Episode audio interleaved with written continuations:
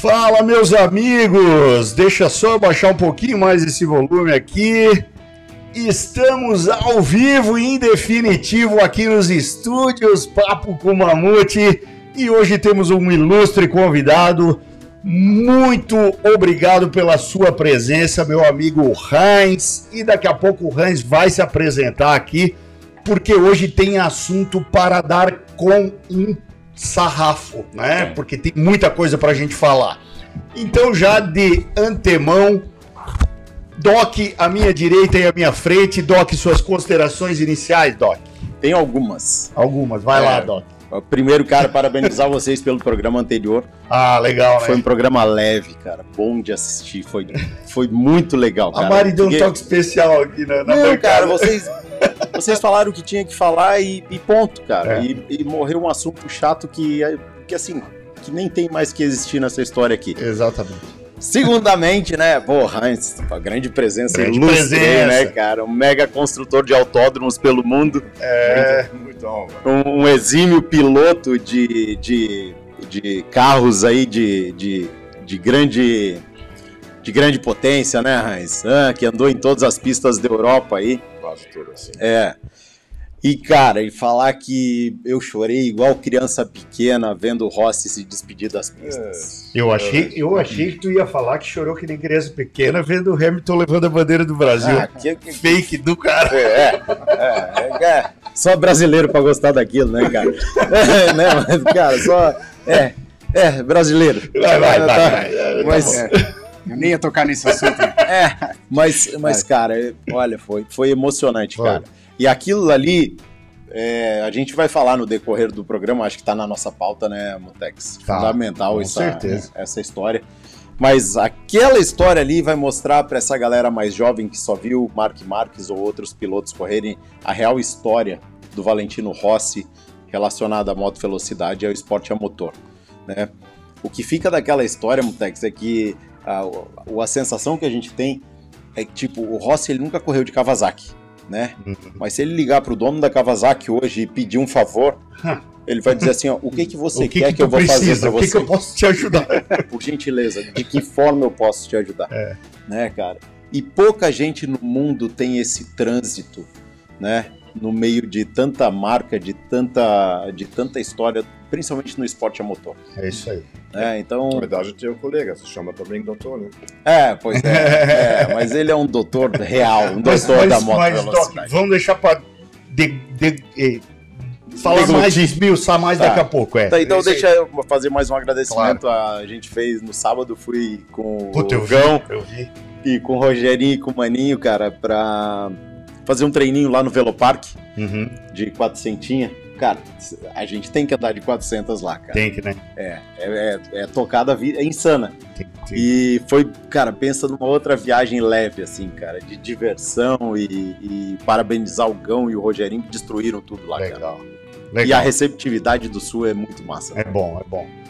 A minha frente e a minha esquerda, Pablito, que puxou a minha japona, né, Pablito? Já explica pra nós aí, Pablito. Essa aqui já é minha de, De os, os campeão. de uso os campeão. campeão. De uso campeão. É, cara, primeiro eu quero agradecer a presença do Hans, que é um exímio conhecedor aí das pistas da Europa, construção de autódromo. Cara, muito nos honra a tua presença aqui, Hans. Vai ser muito esclarecedor aí para quem está assistindo hoje. Cara, e a gente, impossível quem não se emocionou ontem, né?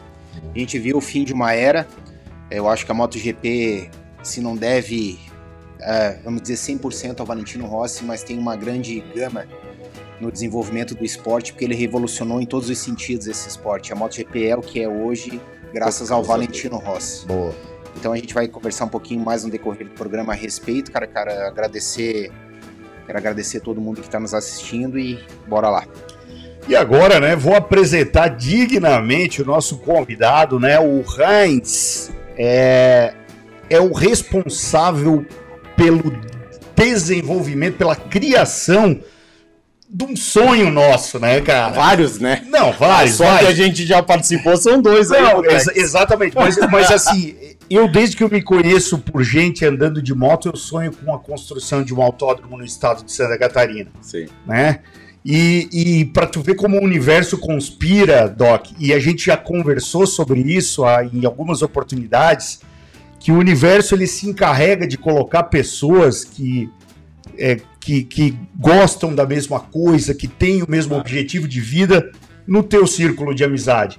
E o Hans, né, é genro da minha vizinha. E olha, olha só, o Hans, quando eu conheci ele, ele foi lá para me dar um esporro lá em casa que a gente foi fazer uma obra lá em casa e aí meio que, lembra, deu um, um vazamento, alguma coisa lá. Merecido, então. Já, eu disse, não, tá tranquilo, entra aqui. Daí ele já viu a moto, né, Raiz? Já mudou. Mas, é, já mudou. Opa, tem os capacetes pendurados. Mas te apresenta aí e diz por que, que tu tá aqui hoje, Raiz. Eu sou engenheiro civil. Um, trabalha já mais ou menos. Sou alemão, né? É, não, não deu para perceber. Sério? Sério? um, piloto, ex-piloto, especialmente na categoria de GT clássico na Europa. Por causa disso, correu anos e anos, ganhei duas vezes o campeonato na minha categoria. E cheguei aqui no Brasil para fazer vários projetos e um dos projetos que eu realmente consegui realizar foi o Cartódromo Internacional do Beto Carreiro. Que é fantástico, diga-se de passagem. Sim, na verdade, o desenho desse cartódromo foi feito pelo Hermann, famoso Hermann Tilke, o arquiteto que fez nos últimos 25, 30 anos todos os autódromos da Fórmula 1, todos. E também fiz a pista indoor dentro do, do parque. Uh, esse foi meu desenho, parte técnico. E junto com o Hermann Tilke, que é meu amigo lá da Alemanha, eu aprendi bastante coisas também. Depois eu fiz o projeto de um cartódromo em Chapecó. Uh, foi agora já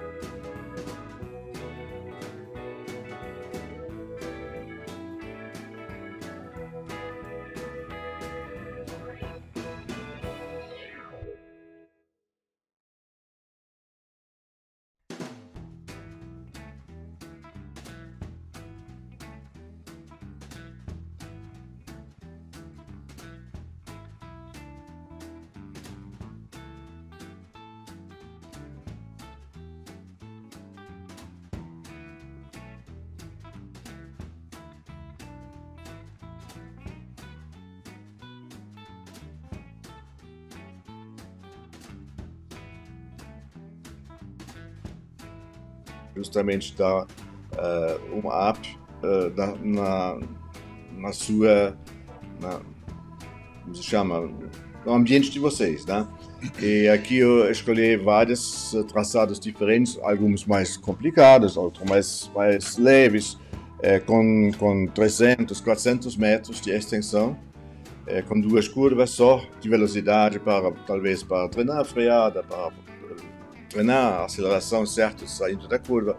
Só tem eh, na pista integral, na pista de 800 metros, tem condições para andar de moto, tá? não é ideal, a moto, uhum. claro, uhum. se chama cartódromo. Sim. Mas tem uh, traçados para escolher dentro da pista que realmente uh, dá conta para isso. A pista tem 12 metros de, de largura, tá? Olha que legal. E vai ter, vai ter suficiente, também a referência da segurança, eh, das curvas eh, vamos dar contas suficientes para realmente não ter perigo para fazer treinamento de, da motovelocidade. Olha que bom. Legal. Hans, olha só, a gente segue um cronogramazinho aqui. Eu vou soltar a vinheta aqui para ajustar a questão do som, que estava mais baixo o teu som aqui. E aí a gente volta para falar de mais outros assuntos, porque tem é, paraibano de moto velocidade que a gente vai dar o resultado. A gente teve a Copa HRT que eu participei lá em Campo Grande, no Mato Grosso Sul. Teve o Sul Brasileiro de moto velocidade lá no Velopark. Vai ter o Superbike Brasil lá em Potenza e teve aí a final, né, do MotoGP lá em Valência com a despedida do Valentino Rossi. Então, roda a vinheta, depois a gente segue os comentários e hoje vocês já tiveram uma ideia do que, que a gente vai ter de assunto para tratar aqui, porque tem coisa pra caramba.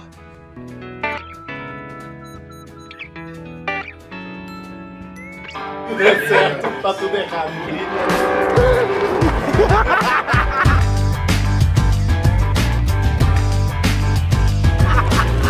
todo bobinho, tá todo gozadinho. Né?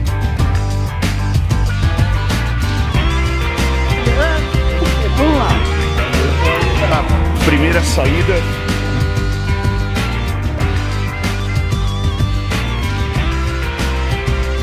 Primeiro dia de treinos. Tá tudo errado.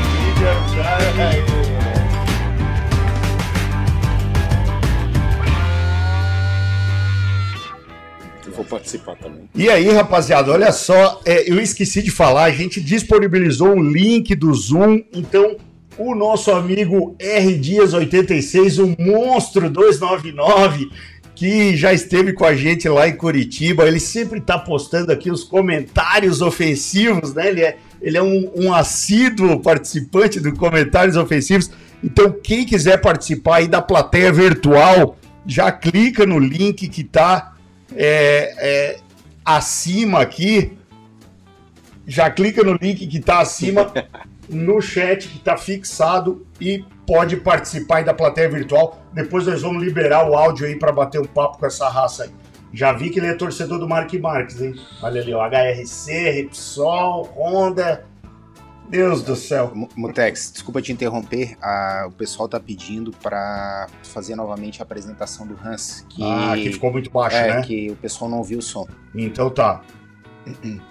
É... Vamos lá, Hans. Só, te, só, só comenta novamente aí, que eu acho que ficou sem som a hora que tu falou as tuas qualificações e como tu veio parar aqui desse país maravilhoso que é o Brasil. Sim, eu parei aqui já faz quase 25 anos, é, sempre morando aqui na norte da ilha, de Florianópolis. E trabalhei é, bastante como consultor no Parque Beto Carreiro. E uma das tarefas que eu resolvi lá era a instalação do, do kart indoor uh, dentro do parque. Uhum.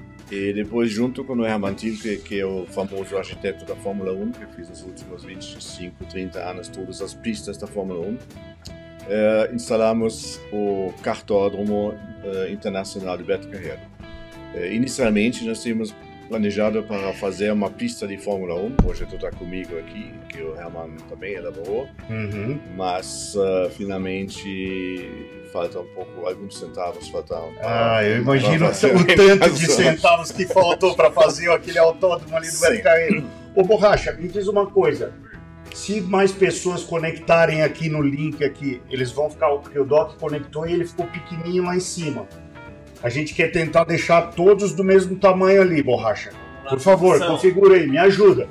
Me ajuda que o Monstro 299 daqui a pouco vai dar uma rugida na tela aí.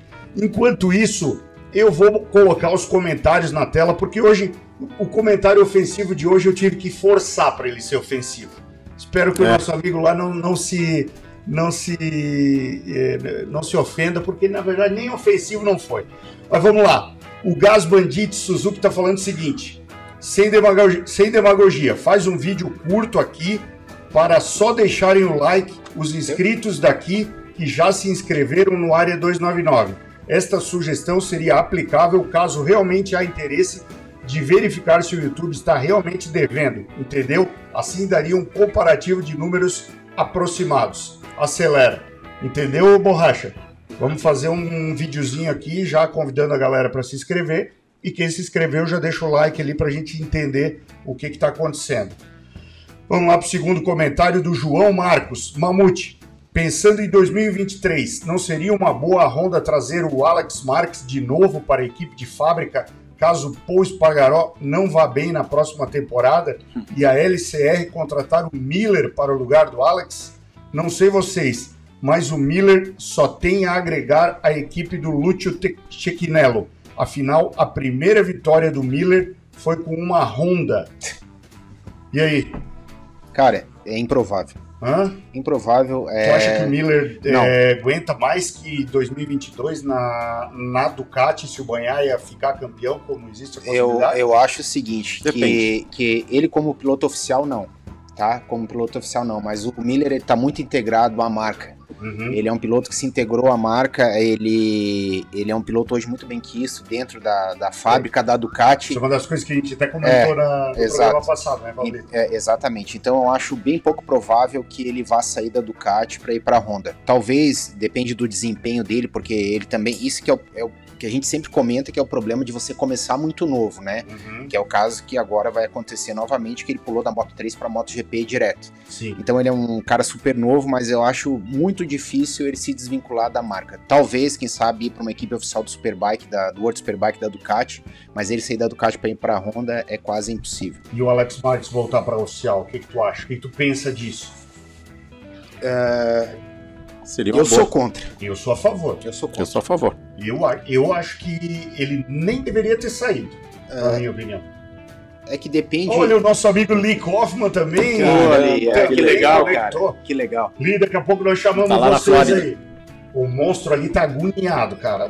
Eu, eu gostei desse É. negócio de plateia Que virtual legal. aqui, hein? achei muito legal. Vai ser legal. Mutex, na verdade é o seguinte: a, a gente pode usar o exemplo do Miller também pro, pro Alex Marques. É, talvez ele tá pagando o preço de ser vinculado à Honda em razão do irmão. Entendeu? Eu não consigo viabilizar nem ver o Alex Marques correndo por outra marca. Mas a gente sabe que É, MotoGP. Isso é verdade. né? Mais que MotoGP a gente sabe que é tudo muito efêmero, a gente fala isso milhões de vezes aqui, tudo pode con- acontecer a qualquer momento, mas acho difícil. Uhum. Inclusive, cara, eu acho que a carreira do Alex Marques dentro do MotoGP, ela vai ser bem curta, na minha opinião. Eu acho que aí mais uns. Cara, eu não vejo um piloto, um eu não vejo ele como um piloto que vai ter uma longevidade no MotoGP.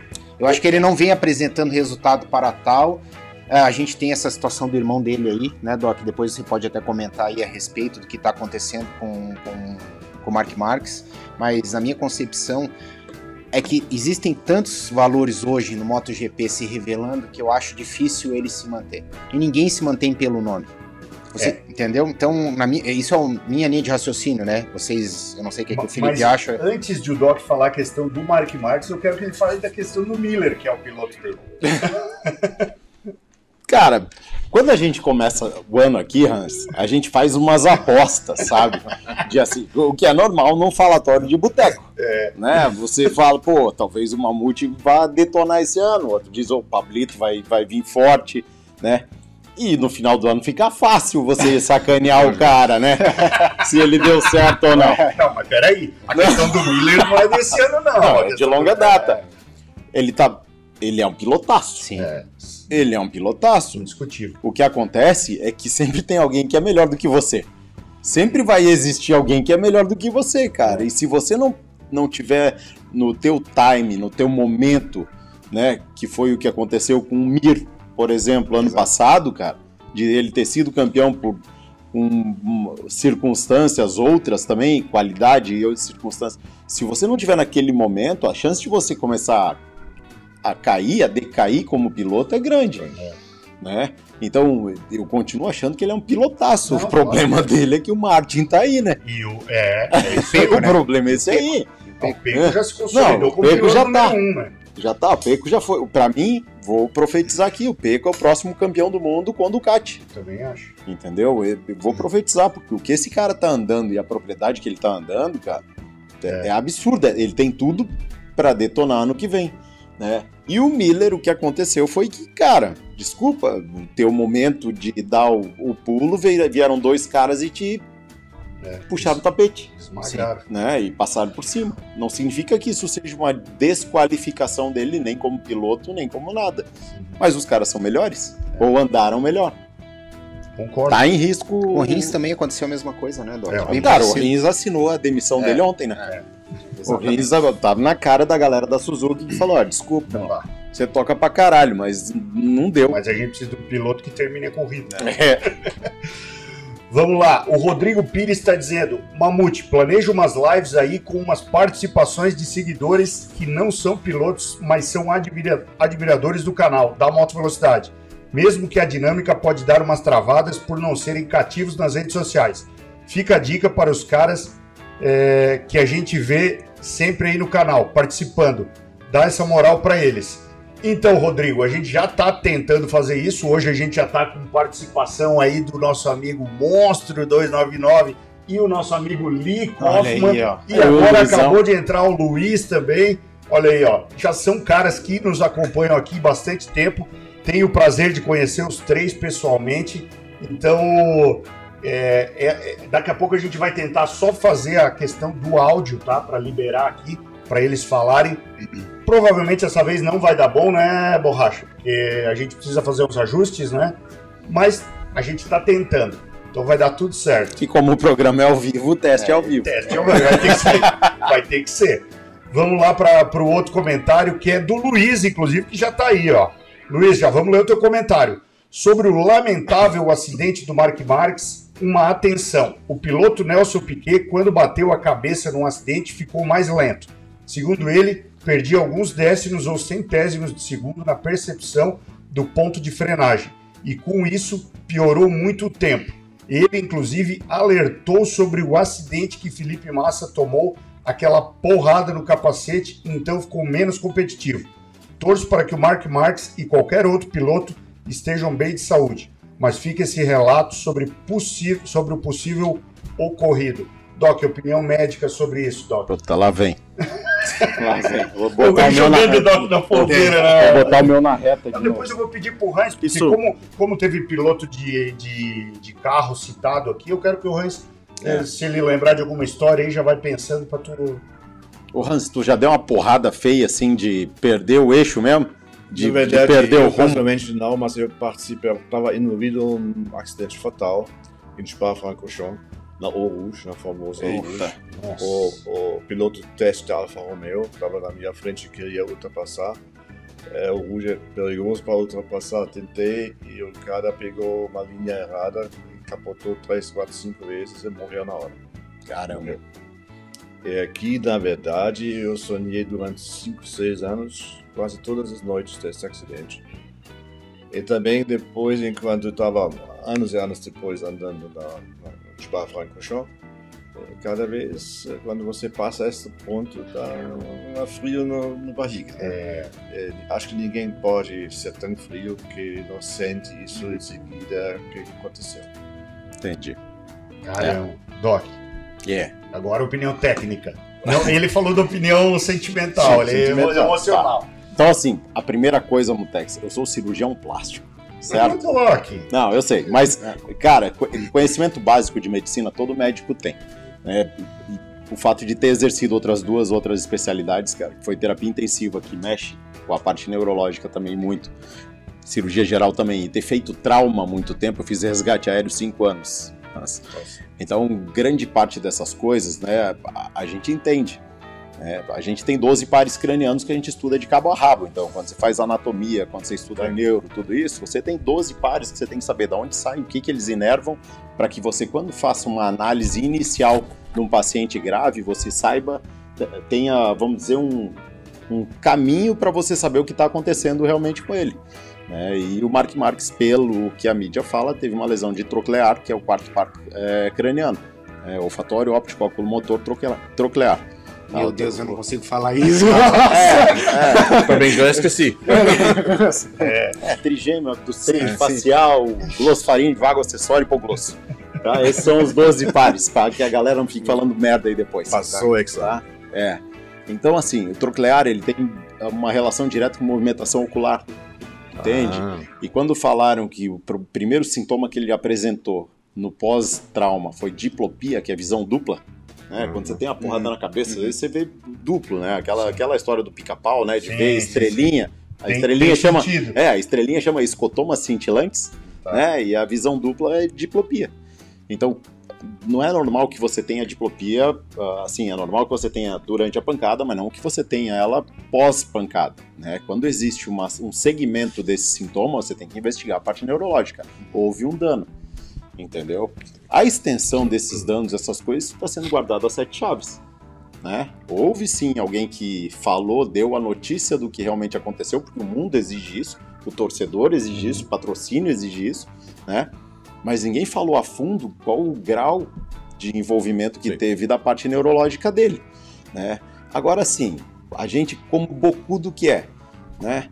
Cara, se você tem que esconder uma coisa muito a sete chaves, é porque alguma coisa grave tem, foi a mesma coisa do braço. Por que a gente começou a falar do braço dele? Porque não é normal um cara ficar um mês, dois, três meses por causa de uma fratura de braço fora, Sim, sim, sim. entendeu? Mas, Doc, E deixa quando eu te gente perguntar, começou será a que eles não estão blindando ele agora pra não justamente não acontecer o que aconteceu com o braço? Qual é a tua opinião? Tu não acha isso? Ó, o, É, o- Talvez a conduta das coisas que eles estão tomando agora está sendo isso. muito, ma muito mais Precavida. adequada Uhum. do que a forma como foi com o braço, que lançaram lá a radiografia dele, Sim. cirurgia isso, segunda cirurgia, quebrou de novo isso, Uhum. entende? Então talvez realmente estejam blindando a situação de uma maneira que quando for lançar isso a público, que seja com coisas é, verídicas, né? Com coisas que realmente aconteceram e não com especulações. V- Vamos tentar ouvir a opinião de um dos nossos ouvintes ali, porque o Monstro tá, ele já tinha mandado inclusive recado para mim que ele queria falar sobre esse tema. Coloca ali, deixa eu, eu vou colocar o microfone aqui para ver se, se vai dar para ouvir o que ele tem para falar. Liga o microfone dele. Pô, cara, que legal você participando, Lee. Cara, muito legal. É, é só para ligar o microfone do Monstro. aqui. Calma Vamos ver aí. se o, o Borracha acha onde é que liga. Eu acho que tem que ir no dele, clica no negócio dele para deixar ele. Ah, convidar? Não, ele já tá.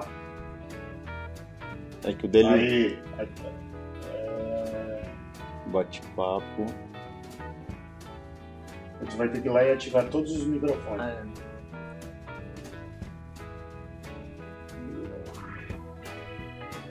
Aí. Agora é só ele ativar o microfone dele. Ativa Ó, teu ô, microfone. monstro, ô monstro, olha só, tu vai ter que voltar e ativar o teu microfone agora. Pera aí, pera aí, começa de novo. É que tem um delay, né? Aham. Nossa, muito delay, né? Dá uns, uns 30 segundos. É ao vivo, né, cara? Ao vivo a gente vai resolvendo essas coisas aí. Tira o cabinho da, da- da- de trás lá, do- da TV. Ah, tu diz o cabo HDMI? É. Bota de novo. Porque eu acho que deu BO. Enquanto o nosso, nosso É. diretor técnico. Segue o baile enquanto a Ó, gente tenta. Enquanto o nosso diretor técnico cons- conserta o BO, já que é ao vivo, e nós vamos ter que resolver isso aqui ao vivo também, é, a gente vai tocando o baile aqui porque tem mais um comentário, tá? Aí o Borracha resolve isso aí e a gente puxa eles de novo para tela. O Ed Pereira falou o seguinte: Mark sofrendo novamente com diplopia, que é o que o Doc falou, visão dupla, depois do acidente. Mesmo problema que ele teve na queda do- na Moto 2. O interessante é que parece que o Petrucci não vai para o treino do Dakar que ele faria em Dubai para avaliar uma nova oportunidade. Se isso é relacionado a uma possível impossibilidade do Marques voltar ou não, eu não sei, mas uma coincidência bem peculiar. Agora, por mais que eu simpatize com o Petrux, tomara que a HRC não me faça essa loucura. Não quero ver nem na LCR esse cara. Já deu. Não, o Petrucci eu acho que já encerrou, né? a- Petrucci foi correr no World Superbike. Não. Ele vai Dakar, fazer o rally, Dakar. vai, vai É, fazer o rally, Rally ele Dakar. vai fazer o rally e vai correr pro World Nossa. Superbike. Ali tá, cara. É, Eu acho que ele tá. Ele... não, mas não tá indo na TV. Não mandou o canal aqui? Ah, peraí. Ah, Danado. Aí.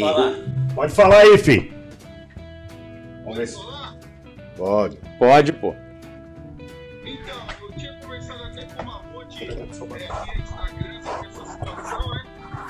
E, assim, todo esporte tem suas mazelas, né? A gente não pode deixar de, de entender que o esporte tem dessas coisas. Eu sou fã hoje do Mark Marques, vocês sabem disso daí, né? Respeito o Valentino. Tá saindo som aí? Tá? Perfeito. Então, o que acontece? O Mark Marx, essa visão dupla, na minha concepção, uma visão conspiracionista, diria eu, ele não tem nada, ele quis ficar fora. Primeiro ele ficou fora de Portimão, porque é uma pista perigosa para ele, entendeu? Então não valeria a pena arriscar, entendeu? Essa corrida é uma pista perigosa, aquela montanha russa lá. E de final, meu, como é que ele ia dar desculpa? Então mete a, vida, a vista dupla lá, sai fora da comemoração do Valentino. A gente não pode esquecer que moto para espanhol e italiano é igual futebol. Você não vai ver um argentino torcendo pro Brasil no Mundial porque é da América do Sul. Para, é muito mínimo. O Max vai estará no quartar, firme e forte para competir, ó, ó. Acelera. Valeu, meu amigo. Obrigado, obrigado pela opinião aí. Ô, Borracha, volta aqui, querido. E aí, deu certo o áudio? Então tá bom. Obrigado pela participação. Daqui a pouco a gente vai chamar mais alguém, chamar o Lee, o Jonatas, o Luiz para participar com a gente também. É isso aí. Boa, foi o primeiro mesmo. Obrigado, obrigado, hein? Ele, ele me cobrou bastante essa participação e tá fazendo jus aí. A gente que agradece Legal. a participação, espero que mais pessoas participem com a gente aí. Vocês concordam com a opinião dele, cara? Não, Não, também não. também não concordo. óbvio que não, né, cara? Também não concordo. Mas opinião, opinião. Reis, tu acha que o piloto iria fazer isso, Reis? Também não. Não, não- Hã? não posso me imaginar isso, não. A, Ma- a Mari eu sei que concorda com, Tá, com, com a Então nossa. vamos aos fatos, né, Raiz? Você foi piloto, de alto nível. Você é piloto da principal ou da, de uma das principais escuderias da moto velocidade mundial, certo? Você tem mais duas Sim. etapas. Ah, achei você escolhe não, Não. correr para você voltar no ano que vem. Não. Você não tem nem direito de fazer isso por contrato. É fora disso, o cara chegou lá por causa de ter realmente talento, ele sabe. Claro. E fazendo, fazendo uma bobagem disso, É. eu acho que não, não, não tem nada. Não. É, eu, eu- eu Também não, eu não falei que a Mari concordava, ela concordou. Vamos lá. É, ah, esse já foi. Esse aqui. O Tabajara Aparecido Jorge. Argentina tem mais de 40 autódromos e ninguém na elite do MotoGP ou Fórmula 1. Acho que precisamos fazer diferente, na verdade. Sérgio Sete Câmara era apontado como futuro brasileiro na Fórmula 1. Não se fala mais dele. Acho que para chegar na MotoGP tem que fazer o básico de sempre. Juntar grana aqui, partir para um campeonato inglês, italiano, espanhol, tentar vencer lá para ser notado e, quem sabe, contratado por um fabricante. Ninguém vem para cá buscar piloto. Pilotos temos, mas há séculos continua a mesma coisa de sempre. É, bom, eu discordo em partes, concordo em partes e discordo em partes.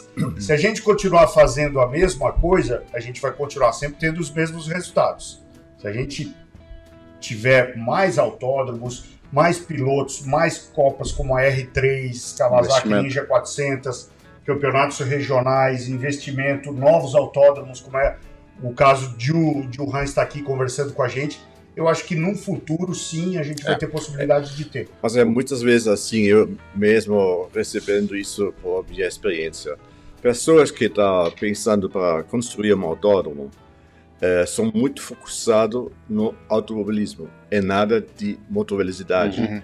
Você tem para implantar na cabeça deles que a motovelocidade também faz parte do motorsport. Uhum. E também a chamada de público da motovelocidade é muito mais alta no mundo inteiro Sim. que de automobilismo.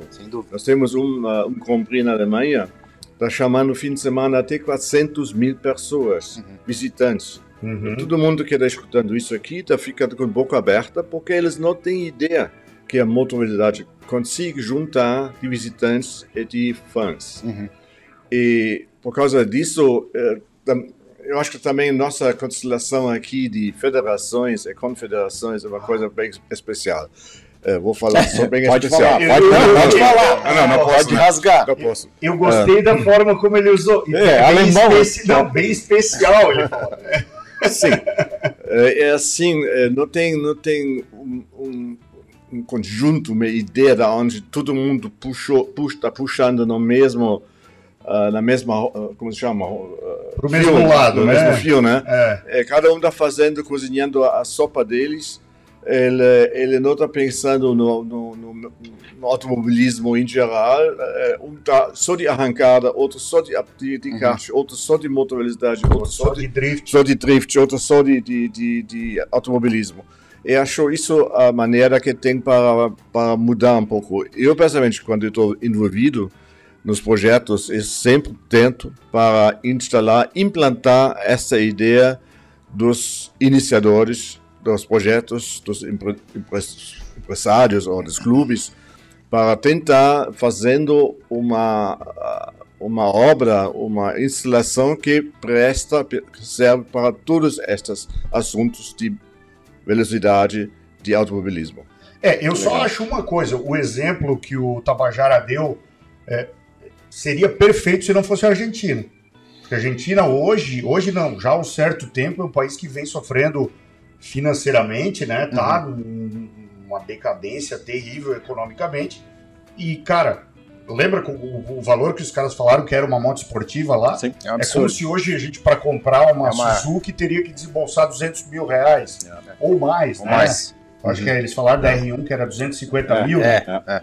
Então, isso há três anos. Ô Edson, eu queria falar um pouco a respeito disso, o seguinte, eh, Hans, isso é natural aqui no Brasil.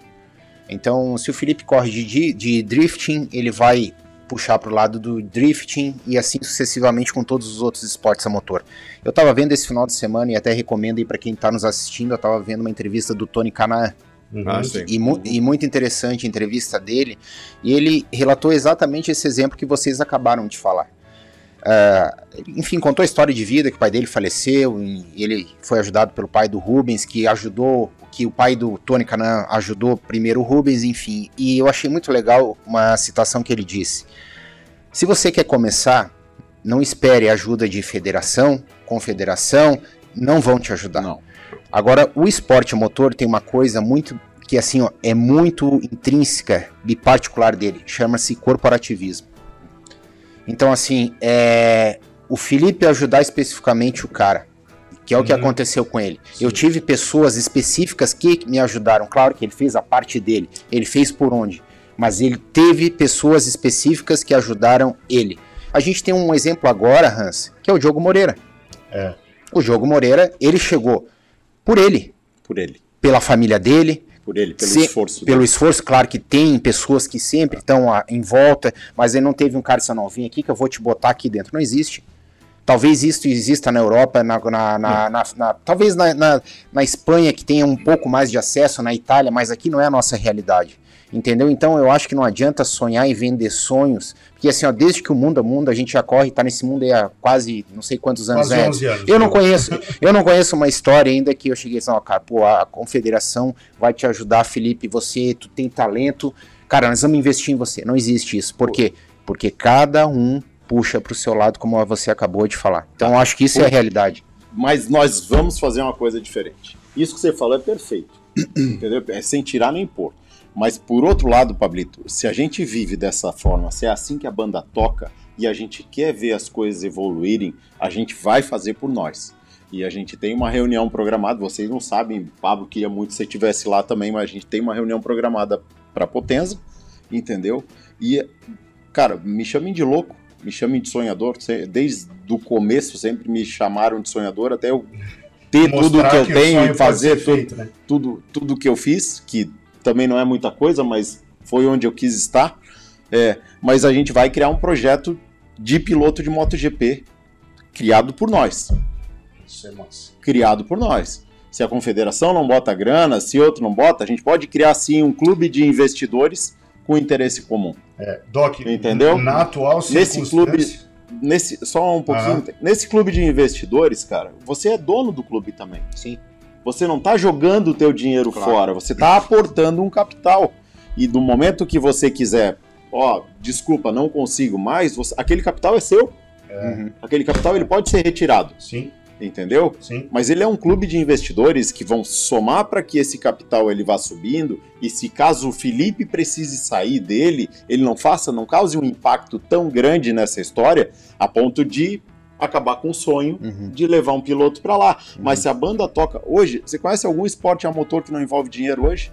Impossível. Não É existe. impossível. E que não envolve muito dinheiro hoje. Muito dinheiro. É muito, dinheiro. Uhum. Então, se você não começar isso agora, daqui 10 anos a gente está discutindo a mesma coisa. É isso aí, Dom. Isso Uhum. é verdade. Se a gente não começar agora, daqui 10 anos a gente está dizendo, putz, lá em É, na verdade, 2021 na- a gente teve uma ideia, só que a gente não começou. Eu já vou ter 54. irmão. É. Mas na atual Ah. situação, Felipe, eu nem quero que federação nenhuma me ajude. Eu Não só quero. não quero que eles atrapalhem. Não existe federação Porque- nessa história. É, não, eu sei disso. Eu só não quero que eles atrapalhem. Porque a Sim. partir do momento que tu quer federar alguém, vamos supor, na FIM, vai, se o piloto é, brasileiro, Exato. teoricamente teria que passar aqui pelo Brasil. Sim. Teoricamente, não necessariamente. Sim. Tá? O que eu não quero é que o dia que chegar lá com um projeto de um piloto de MotoGP, os caras venham, ah não, mas essa taxa aqui custa X, essa taxa aqui custa X, para federar, sabendo que a gente sabe que é Sim. diferente Uhum. as coisas. Uhum. Né? Eu só não Uhum. quero que atrapalhe, para Uhum. não pegar, criar um projeto lindo com patrocinador brasileiro, com investidor brasileiro, e chegar no final da fritada e ter que dizer assim, cara, a gente vai ter que filiar o nosso piloto pela Espanha, cara, porque pelo Brasil não tá dando. Sabe por quê? Um Porque dos eu- argumentos disso é também a legislação das, dos impostos, referentes impostos. Na Europa, especialmente na Alemanha, é assim. Uma empresa de capital, uma LTDA, Uhum. ela paga do primeiro euro de lucro na faixa de 50% de impostos. Uhum. E tudo que a empresa está gastando, eh, comprando um novo caminhão ou fazendo patrocínio para um piloto, são custos que ela pode baixar diretamente, dentro, baixando o lucro. Só na verdade, vamos supor, ela está pagando um patrocínio de 100 mil euros, ele, a empresa mesmo paga do bolso dela o máximo 50 mil. Uhum. Entendeu? Claro. Porque o Os outro. outros 50 são 50 abatidos. abatidos já de impostos. No Brasil não tem isso. Não existe. Tem aqui um lei onde tu pode ah, tirar 1% do lucro que você está pagando para fazer patrocínio de um, uma- um piloto ou uma, uma outra pessoa que faz esporte.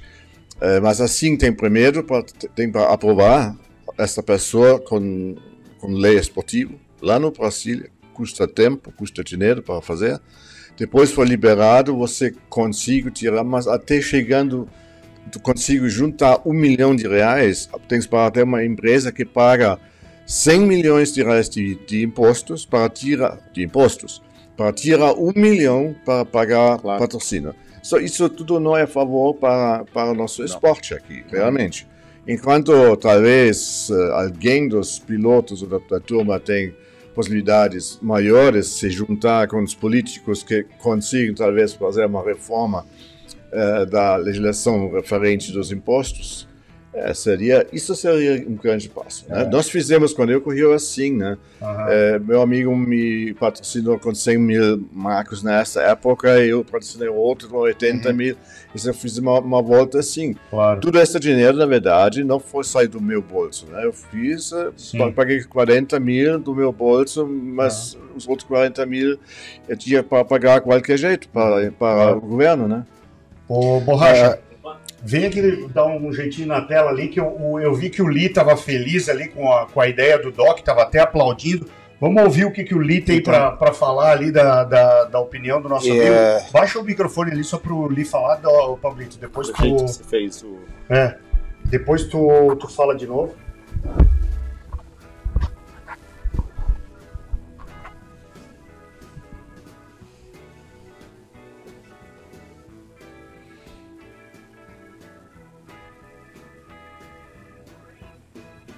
Vamos lá, Lee. Lee des- Li, só desmuta ali, o teu microfone tá fechado, Li. Abre o teu microfone. Aê. Agora Sim. agora sim. Pode falar aí, meu amigo. Abri. Tá, tá chegando o som. Sim, perfeito. Um delay. Estão escutando, né? Sim. Primeiramente, boa noite, seus fodásticos. e agradeço pela agradeço pela oportunidade de estar aqui agora, boa ideia. Eu lembrava do Zoom, cara, e não, não, não cheguei a comentar contigo. E parabenizar o nosso amigo aí, porque é um profissional, uma profissão muito linda, produzir essas pistas, viu, cara? É um trabalho que é, é extraordinário.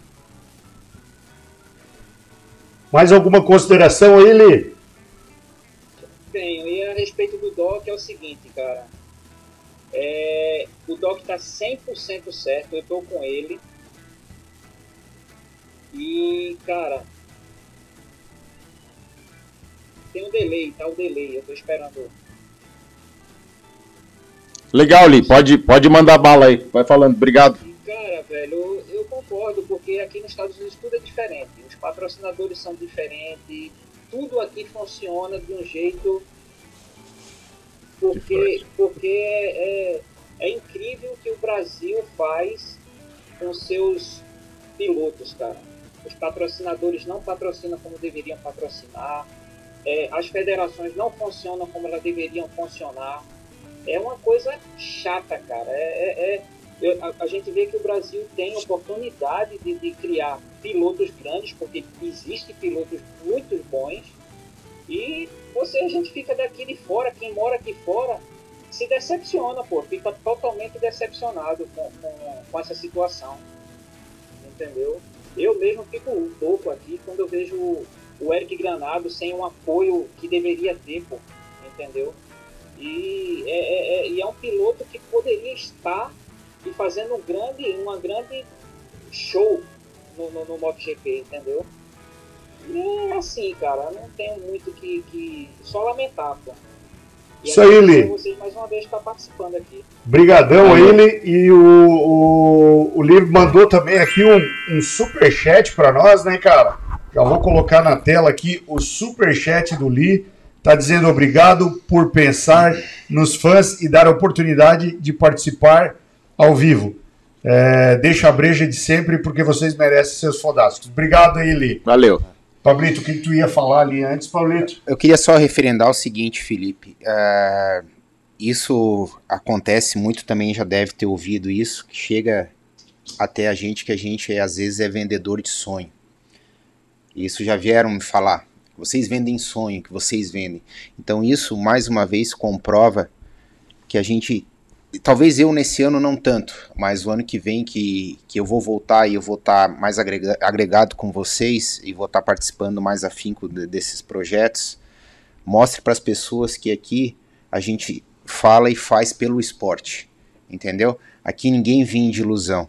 A gente está tentando trilhar um caminho que nunca foi feito antes. É. E quando a gente se abre um caminho, existem dificuldades, entendeu?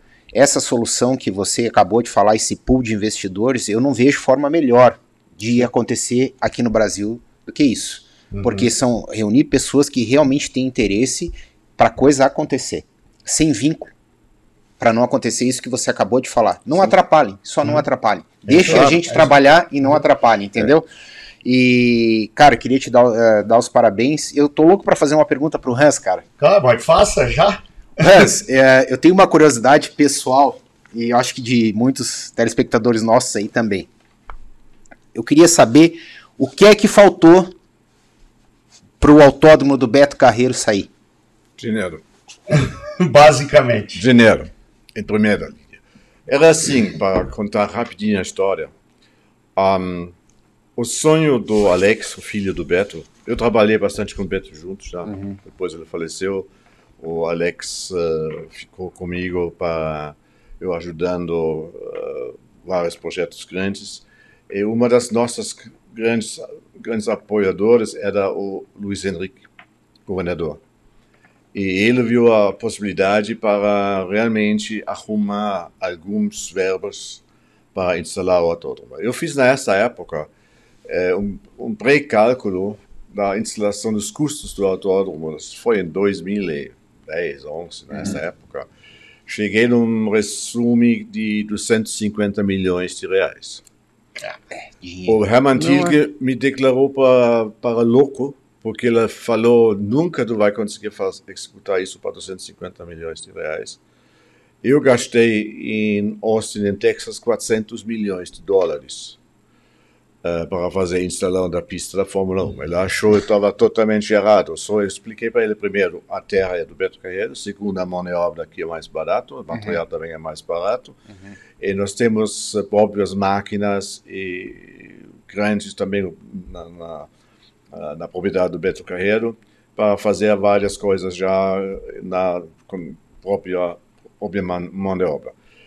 Uh, isso, claro, 250 milhões de reais é um investimento gigante. Chegou o, Herman, uh, chegou o Bernie Ecclestone.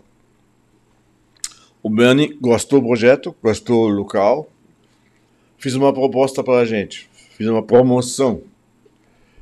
Ele queria fechar um contrato de cinco anos para deixar acontecer o Fórmula, o Grand Prix América Latina, uh, com as seguintes, condições: entregando a pista em branco, nenhuma placa com, com propaganda com nada, os ingressos todos para eles, os direitos para os uh, emissoras, né? Sim. televisão, tudo com eles, mais 20 milhões de dólares. É, daí inviabiliza. Vezes 5, nós estamos falando de 100, 100 milhões. milhões. de dólares para receber a Fórmula 1 sem ganhar um centavo, nem com esse testamento. Oh, Aqui morreu já a, a, ideia da Fórmula 1. Todos os outros, São Paulo está pagando mais, uhum. todos os outros, eh, na Alemanha, Hockenheim e Nürburgring quase quebraram, por causa disso não uhum. tem mais Fórmula 1 na Alemanha, porque esses, esses bandidos, realmente, uhum. querem roubar numa altura impressionante. Tá. E aqui a ideia nossa era inicialmente para fazer uma própria propaganda para o Parque Beto Carreiro com a Fórmula 1. Está acontecendo uhum. a Fórmula 1, imagina sim, sim. as imagens e tudo da chamada. Mas aqui já nosso nosso interesse foi resfriou bastante, né? Porque mais 100 milhões de, do, de dólares até o Luiz Henrique ainda estava tava bem no nosso lado. Saiu o Luiz Henrique, chegou o. Como se chama? O outro lá. O lá de Lages, né? Sim, de Lages. O Raimundo não, Colombo. O Colombo, o Colombo. O Colombo não quis saber de nada disso. Esquece, porque na, na mesma época tinha aqui bastante briga, porque a passagem de ônibus aumentou 20 centavos. O, o povo foi para a rua. Óbvio, como ele vai justificar um investimento claro. do, do, Estado de 250 milhões de reais para fazer um autódromo? Esquece morreu. Hoje, como estou sabendo, o projeto, o planejamento do Beto Carreiro não está mais. O, um autódromo de Fórmula 1 ou qualquer outro autódromo não faz mais parte do não planejamento. Não faz mais sentido para eles, né? Eles vão ficar com o cartódromo, vão manter isso. Uhum. Até vou ter uma, uma lá na semana que vem eh, para fazer várias modificações. Uh, fora disso, também o, o me chamou para fazer essa semana a visita em inglês, para fazer também reforma do, do cartódromo inglês. Que notícia boa, hein? Uh, e, e, o Nick me ligou anteontem, na, na, na sexta-feira, para ir junto com ele para fazer, para ver o que nós podemos fazer. E, mas Beto Carreiro, para mim, não vai mais. A boa notícia chegou, vai ser um autódromo em Chapecó. Eu não sei, eu posso falar um pouco sobre Chapecó? Pode rasgar. Tá, Chapecó, a situação é a seguinte. Eles têm um clube de automóvel que tem o próprio terreno uh, com 60 hectares, que é deles. O valor do terreno é mais ou menos do mercado, alguns 10 milhões de reais. Fora disso, eles têm mais ou menos 15 milhões de reais na caixa. E a diretoria, a presidente de diretoria do, do clube de automóvel, são quase todos empresários, têm uma, for uma força gigante de dinheiro também atrás. Só eles não se preocupam muito com a, com a execução. Uhum. A minha, meu cálculo aproximado para fazer uma primeira etapa, ou seja, fazendo uma pista de, de 4.000, 4.200 metros de extensão, com tudo de, de todas as infraestruturas iniciais necessárias para executar corridas, uh, pit building, uh, torre, uhum. paddock, uh, toda essa parte, seria mais ou menos um valor de, sem a compra de terreno, seria mais ou menos um valor de 40 até 50 milhões de reais. Uhum. Isso eles estão vendo bem claro que eles têm, tá? Uhum. vou arrumar o restante. E a ideia, eu tenho, eu tenho prazo para apresentar o, o Master Plan do, Uhum. da área todo, com traçado, em três variações diferentes, para apresentar três variações diferentes do conjunto, né? não, não é só traçado. Tem uma vez pit building aqui, uma vez arrancada lá, tudo tr- três variações. Eles vão escolher dessas três vari- variações uma, e aqui eu vou em seguida fazer o projeto executivo em cima desta escolha. Projeto executivo, do meu parte, significa o quê? Uh, todas as informações sobre a execução, sobre a construção da pista, com zebras, com a áreas de escape, tudo essa parte, com a, a segurança da pista, tudo fica comigo. Fora disso, tudo que tem as localizações das áreas de apoio, o pit building, o torre tem para X metros quadrados para diretor de, da prova, para os comissários, tudo isso. Eu passo isso em um, em um mais ou menos rascunho, né? Um esquema. E aqui vem, entra provavelmente o Boni, eh, o arquiteto que coloca isso, minhas informações mais técnicas de engenheiro civil, nosso artista, coloca isso em, em coisas bonitas, uma roupa bonita. Apresentável apresentável, TV, né? exatamente. Até, sim. Eu estou fora dessas coisas, tá? Ah, e assim vai. Esses são custos até você, todo mundo sabe já. Eles infelizmente não gostariam muito disso. Eh, o projeto, parte meu eh, da engenharia, eh, vai dar um valor do proje- dos projetos de mais ou menos 270 mil reais que eu estou fazendo. E os arquitetos têm depois, com todos os projetos, eh, mais um 400 mil reais. Uh, projeto de meio ambiente, uh, todas as coisas de alvarás, projeto uh, de bombeiros, Mas hidráulico, elétrico, tudo. o município ele tá dando um suporte, porque é, é aquela história que a gente falou, a gente não gosta do poder público atrapalhando a iniciativa privada, né? Então, nesse caso, eles deu para ver que o Automóvel Clube lá tá disposto, já estão com tudo encaminhado, não vai ter problema de o Ministério Público atravancar. A gente já, eu já participei de podcast onde é, é, o, o, o pessoal falou que chegou em última hora em eventos de rally, por exemplo, que o Ministério Público foi lá e, e entrou com uma ação civil pública para bloquear a construção, e a gente já viu isso acontecer no Rio de Janeiro, já viu isso acontecer Sim. na reforma do Autódromo de Brasília. Como estão as coisas encaminhadas? Não seria interessante fazer um, um, um meio-campo antes, alinhavar essas coisas para que não chegue na hora lá, não bata de frente com algum promotor ou alguém do Ministério Público ou do IBAMA, seja lá quem for? Na verdade é assim, um, eu fiz o projeto um tempo atrás para o cartódromo. O cartódromo fica mais ou menos linha direta, dois e meio, três quilômetros do futuro autódromo. A ideia hoje é, eles estão vendendo provavelmente a área do cartódromo e tem uma área à disposição no lado do, do, do futuro do autódromo para se mudar para lá. cartódromo. Porque o, o cartódromo, o clube de kart tem hoje mais de 200 hectares, eles precisam mais ou menos mais de 50 hectares, é, que dá à disposição, na verdade, para um preço bem melhor, vai sobrar dinheiro para fazer investimento, um parte, para pagar um parte do investimento que eles têm para fazer. O prefeito eh, prometeu, se comprometeu, não é assim só Aham. palavrazinha assim, para fazer os dois acessos. Da rua, ah, lá fica o BR, acho que 280, que vai de Chapecó do centro até lá no Rio, no Rio Uruguaio. Sim. Essa direção fica os dois empreendimentos. E ele se comprometeu para fazer os dois acessos, ou seja, mais ou menos duas ruas, um para o cartódromo, outro para o autódromo, de mais ou menos dois quilômetros. Eh, ele é muito afim para fazer. Uh, Chapecó é uma cidade rica, cresceu bastante, tem hoje 272 mil habitantes, cheio de grana, cheio Sim, de empresas fortíssimas. E agora, com essa nova ideia, provavelmente o cartódromo vai mudar, uh, vai sobrar no mínimo uma vez dois mil metros de asfalto, de rua de acesso, Uhum. que provavelmente o, carto, o clube de kart pode se aproveitar para, para- porque o, o prefeito confirmou não tem não tem briga não tem erro ele vai fazer referente do meio ambiente É, muitas vezes é assim, é, tem, o, tem a, a Fatma, que é um instituto de Meio ambiente, né? meio ambiente aqui do estado, ou tem outros que tem do, do próprio da própria prefeitura, que tem o, a mesmo poder, a mesma quali- qualificação.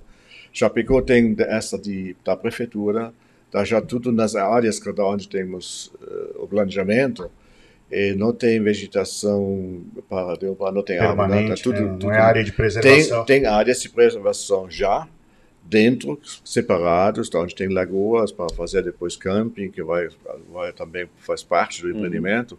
Só, eh, nesta lado não temos para, não estou achando não vai ter nunca nada mais eh, contra os dois instalações. O que eu queria acrescentar, Mutex, no que você falou, é que essas histórias de embargar obras, de parar obras no meio, de ah, vai iniciar a execução de um evento. Quando você gira, pode até ter é, participação de poder público enchendo o saco mesmo, de ecochato ou qualquer outra coisa.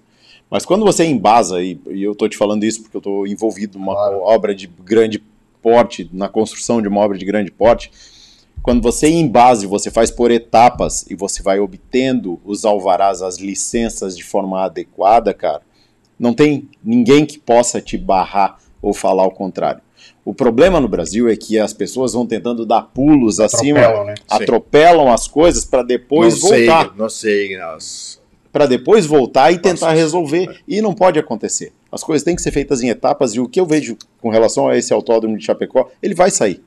Ele vai sair, sabe por quê? Porque ele foi planejado, ele foi pensado, Sim. ele foi idealizado, ele foi planejado e ele vai ser executado. Existem sequências lógicas numa, numa construção de uma obra desse porte que elas não podem ser atropeladas. Então a galera fala assim: ah, a gente vai em dois anos. Não, em cinco, em dez, mas ela vai sair. Sim. a né? ideia de Chapecó É isso que eu ia perguntar deixar- agora. Deixa acontecer a primeira eh, corrida em, no final de 2023. Olha que legal, Olha cara. Que legal. Caramba. Não sei, o desejo, um sonho, eu acho que vai ser meio Eu acredito difícil, que- mas... e- Eu acredito. E deixa eu te falar, tá, tá surgindo umas coisas boas. Assim, eu ouvi falar que, é, tirando Santa Catarina, eu ouvi falar que Tremembé, no interior de São Paulo, tá com um projeto. É, o pessoal lá do Mato Grosso do Sul me falou que tem um projeto aprovado, inclusive já tem desenho de pista e tudo para Cuiabá. E inclusive eles querem fazer a primeira prova noturna do Brasil em Cuiabá, de, de Stock Car. Olha só. Parece que já está meio em acordo, então querem fazer uma prova noturna com iluminação e tal, num autódromo em Cuiabá. E, pô, é legal ver essas coisas voltando, né? Quando- e quando se fala, Mutex, desculpa te interromper, cara, mas quando se fala no investimento de 250 milhões para fazer um autódromo de grande porte com capacidade para é absorver. Fórmula 1, isso é dinheiro de pinga Assim, para um estado. se, se contar o que é foi gasto em, em São Paulo esse final de Isso é- semana eu de ia- turismo, Mas de- Isso né? é dinheiro de boteco. Sabe por quê, cara? Porque, cara, a Arena da Amazônia custou um bi 200. É. Não tem time de futebol, irmão. O de Brasília é dois. É, eu- Dois bi. Não tem time de futebol. tem jogo lá, não tem jogo. coletivo. É. Você sabe, então, Hans, cara, é, é- é isso que a- as prioridades, cara, não é porque você tá deficitário em alguma coisa que você tem a ter detrimento das outras. É. O que você tem é que ajustar orçamentos de uma maneira de interesse comum, Uhum. né? O que acontece, cara, é que a gente tem uma máquina do Estado que é extremamente inchada e ela te rouba. Assim, O Estado Pra te rouba. se O. Estado te rouba. Não é a pista que tira o leite da criança carente. É o. Estado que te rouba. Exato. Entende? É esse ponto de vista que as pessoas têm que mudar. Né? Não é, O- é, é o- essa forma de pensar que tem Sabe- que. Olha só, o, o Leandro aqui tá querendo me dar um, um puxão de orelha por conta de aula de geografia. Leandro, olha só, eu estava no Mato Grosso do Sul esse final de semana, por isso que o assunto de Cuiabá surgiu lá em Campo Grande nesse final de semana que eu estava. E eu sei que Cuiabá fica no Mato Grosso. e ele tá me puxando a orelha. Mutex, Cuiabá é Mato Grosso. Eu talvez me expressei de forma errada, é que eu estava em Mato Grosso do Sul. Beleza? Desculpa aí a minha, minha forma errada de se expressar. Tex, eu não queria nem entrar muito nessa seara, mas eh, você levantou essa ideia e Hans, eh, você está aqui, você vai ter muito mais propriedade para falar. De forma alguma, eu sou contra a Fórmula 1. Eu acho a Fórmula 1 sensacional. Claro. Eu acho um espetáculo, um evento, deu quase 200 mil pessoas, se não me engano, foi 170 mil pessoas em Interlagos, sensacional. Agora, se as pessoas soubessem um pouquinho do que a gente sabe, o custo, Uhum. o custo da Fórmula 1 para estar correndo em Interlagos, isso me deixa muito triste, porque se fossem, assim, se eles canalizassem 20%, nós estamos falando aí em mais de 100 milhões, tá? Sim. Mais de 100 milhões de reais Com frouxo. Com certeza. Só que você vê ali. Cara, eu fiquei revoltado, Felipe. Aquele. aquele eu, não, eu não gosto de falar, mas aquele. Cara, aquele João Dória, cara. Tem que dar a sua. Cara, né? o, o cara, o piloto, velho, ganhou a corrida. Cara, ele teve a pachorra. Tu viu? Ele, cara, ele ficou do Eu lado vi, do cara. assisti. Ficou atrás, Não, ficou cara, atrás. é né? ridículo. Lá deu premiação, ficou atrás. Ficou cara. ali de, de, Mentira. de papagaio de pirata. De papagaio de pirata. Cara, entendeu? Assim, ó, tu vê, é uma comédia. Isso é uma comédia, assim, sabe? Então, eu não quero entrar nessa seara. Só que, não, não Melhor quero entrar não, nisso, mas, não cara, é, sabe, a gente bate tanto e, e eu fico tão feliz com iniciativas dessas que você vem trazendo aqui pra gente, porque só assim mesmo, com, É. como o Felipe acabou de falar o exemplo aqui há, há meia hora atrás, você existindo um pool de investidores e pessoas que queiram que as coisas façam acontecer, sai. Uhum. Agora, né? Eu tenho mais um. Daí você vai pedir para Uma bendita. É, você vai pedir, né, Edson? Opa. Você vai pedir para ser assim, cara, dá uma ajuda aí de 10 mil reais pro cara comprar uma passagem para ir fazer um teste lá na Itália. Não tem dinheiro. Não tem. É. Tem um outro grupo daqui com pilotos, ex-pilotos, que já está quase fechando a compra de um terreno grande de Tiju- Tijucas. E, e tu me falou dessa aí, mas essa é pra deixar stand-by por enquanto. Só não conta porque aqui se, é, se contar dói o peito, nós somos obrigados a falar. Sim, não. Eu não Ninguém sei. tá ouvindo. até- mas eu acho que uh, isso vai ser uh, vai, vai, vai longe ainda. Sim. porque ah, a ideia de fazer já tinha bastante gente, mas fazer mesmo, bate o martelo, com, faz contrato, paga, Eh, como foi feito já lá em, em Chapecó, fechamos o contrato, foi assinado o contrato, foi, foi pago a primeira entrada, foi, olha, está tá acontecendo realmente, tem terreno pronto, tem tudo essa, tem dinheiro na caixa, isso, eh, até isso está acontecendo aqui também no litoral, acho que vai demorar mais um, um tempinho. Né? Eh, só com certeza o primeiro autódromo, Santa Catarina, que tem uma necessidade absoluta, porque Sim. Curitiba vai Vai. mais um pouquinho, né? Acabou a brincadeira. E depois que temos, eh, nós temos Tarumã, na minha opinião, autódromo perigosíssimo. Santa Cruz do Sul parece que está reformando, né? A gente Santa precisa Cruz ficou até- É, ficou pronto já? ficou. Ficou pronto. Vai Ó, a pista, traçado agora. legal, Muito. eu acho que é legal. A infraestrutura também, o problema é nessa cidade. Foi chamado, do, do ex-presidente da FOES me chamou para fazer um projeto, para ver um projeto de fazer em Santa Cecília. Aqui no Legal, legal, Uhum. legal. Sim, mas legal, legal. E a A cidade é legal, mas Não. Todo mundo tem para chegar aqui, os pilotos com toldo, conte- contente, não tem- ou ou com motorhome. Tem para, não, não tem uma, não, tem uma churrasqueira, não tem um hotel. Tá, vai É, fazer isso o é quê? complicado. Como tu vai, faz, tu vai fazer isso? Como? É. Fazendo um fim de semana com, com 200 pilotos É. de categoria diferente. Eles vão ficar onde? Não tem, não tem como. Eu falei da hora, falei, ó, eu faço projeto, ó, é meu negócio. Tudo bem. Mas eu te falando deste início agora, pode gravar. Eu estou vendo no futuro grandes problemas, porque, primeiro, não tem ligações fáceis, não tem um aeroporto Sim. perto, tá? É verdade, tem isso também. Está tá longe. Segundo, não tem infraestrutura na própria cidade. Tem hoje tem um autódromo de, de, de terra, né? de terra, Vela né? Mas tudo bem, aqui vem, vem 10, 20, 30 pilotos fim de semana, eles se virem, né? Claro. É, dorme dentro de uma Kombi, assim, ou também... ou, ou- ah, não, Dentro de uma Kombi, pô. Pô, Raiz, daí tu vem aqui e me quebra. Ô, olha só, daqui a pouco a gente vai continuar falando um pouco mais sobre essa questão de autódromo. A gente tem que dar uma rodada no assunto aqui, É. porque tem bastante coisa pra gente falar hoje ainda e já estamos em uma hora e 15 minutos de programa. Só para não perder, né, a, a, a nossa. a- a- nosso Seguidores. script, não, não, nosso script.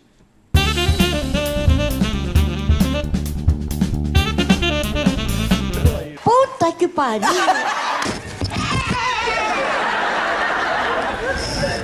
O é que é? Não gosto de você, eu digo, vai tomar no cu.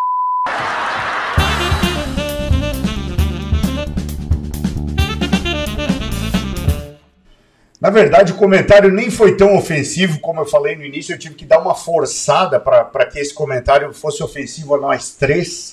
Mas na verdade, ele foi mais um elogio a Mari do que ofensivo a nós. Ele, o Levi disse o seguinte: Desculpa, cuecas da bancada, mas a Mari está dando aula de análises e observações, hein?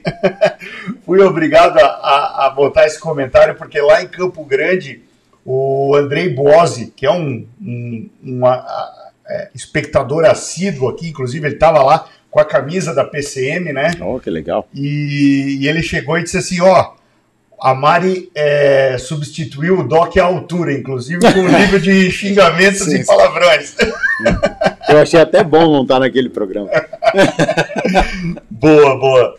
É, olha só, eu vou passar aqui o- os resultados lá do campeonato paraibano, cara, porque o pessoal lá da Paraíba mandou para mim aqui, eles falaram para mim. Enquanto eu procuro os resultados aqui, eu vou botar o vídeo que eles mandaram pra gente aqui.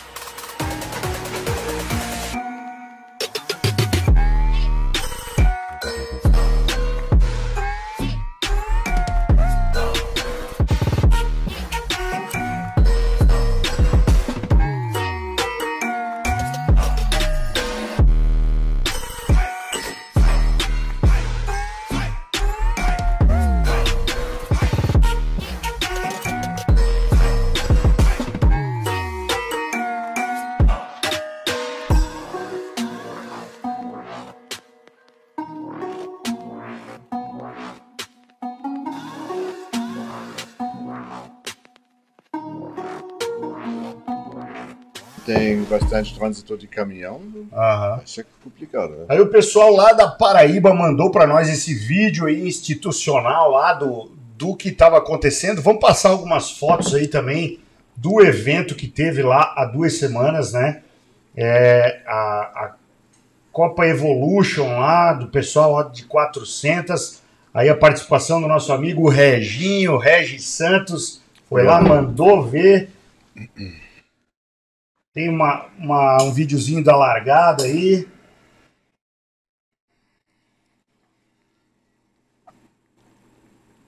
Deixa eu colocar aqui os resultados né, na tela. O Adalberto Pereira, que é o Dal Pereira, ficou em primeiro. Botou Danilo Lius e o Reginho no bolso. Ficou Danilo Lius em segundo, Regis Santos em terceiro, Fernando Amorim em quarto e Rubem Júnior em quinto.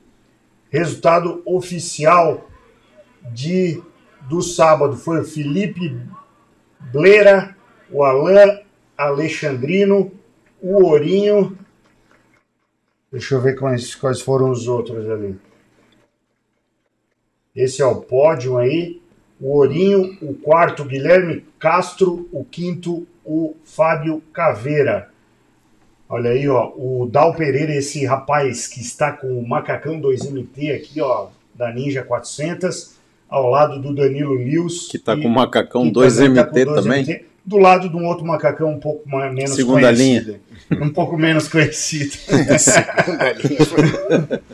Olha aí ó, o pódio de respeito aí. Ô, ó. bonito, hein? É.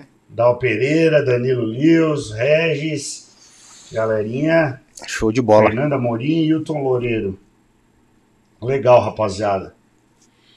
Ó, galera das Ninja 400 e das 300 fazendo o espetáculo lá na Evolution Cup. É isso aí, pessoal. Quando vocês tiverem algum, algum evento, alguma coisa assim, mandem para nós. Ah, ele só pediu também para divulgar o próximo evento que vai ser no dia. Ó, só, só tem Três, 30 quatro. vagas, é. Só tem 30 vagas no dia 3 e 4 e 5 de dezembro, no Autódromo da Paraíba. Então tá aí, tá divulgado o evento da galera da Paraíba. Vou mostrar também aqui o evento que eu estive presente lá em Campo Grande. Já de antemão quero agradecer, cara, a hospitalidade do pessoal lá de Campo Grande. Quero agradecer o Ricardo Hayashi. Em nome do, do Ricardo Hayashi, eu quero agradecer todos, mas todos, porque se eu começar a falar aqui, eu vou esquecer o esquecer. nome de alguém e aí vou, vou, vou ser mal interpretado. Então, em nome do Ricardo Hayashi, que fez uma força enorme para eu estar lá, andar com a moto zero bala dele, cara. Ele me deu uma cava ZX10 2021, 2022. Eu falei para ele assim, é, que, eu- que eu tava testando a moto, né? Te- Até falei da questão de eu ter ficado sem freio por conta do, do- do- de ser original e eu estar forçando demais e eu estar usando freio traseiro. Ele disse: tá, mas tu é a primeira pessoa que usou o freio traseiro dessa moto aí, que eu não piso no freio traseiro.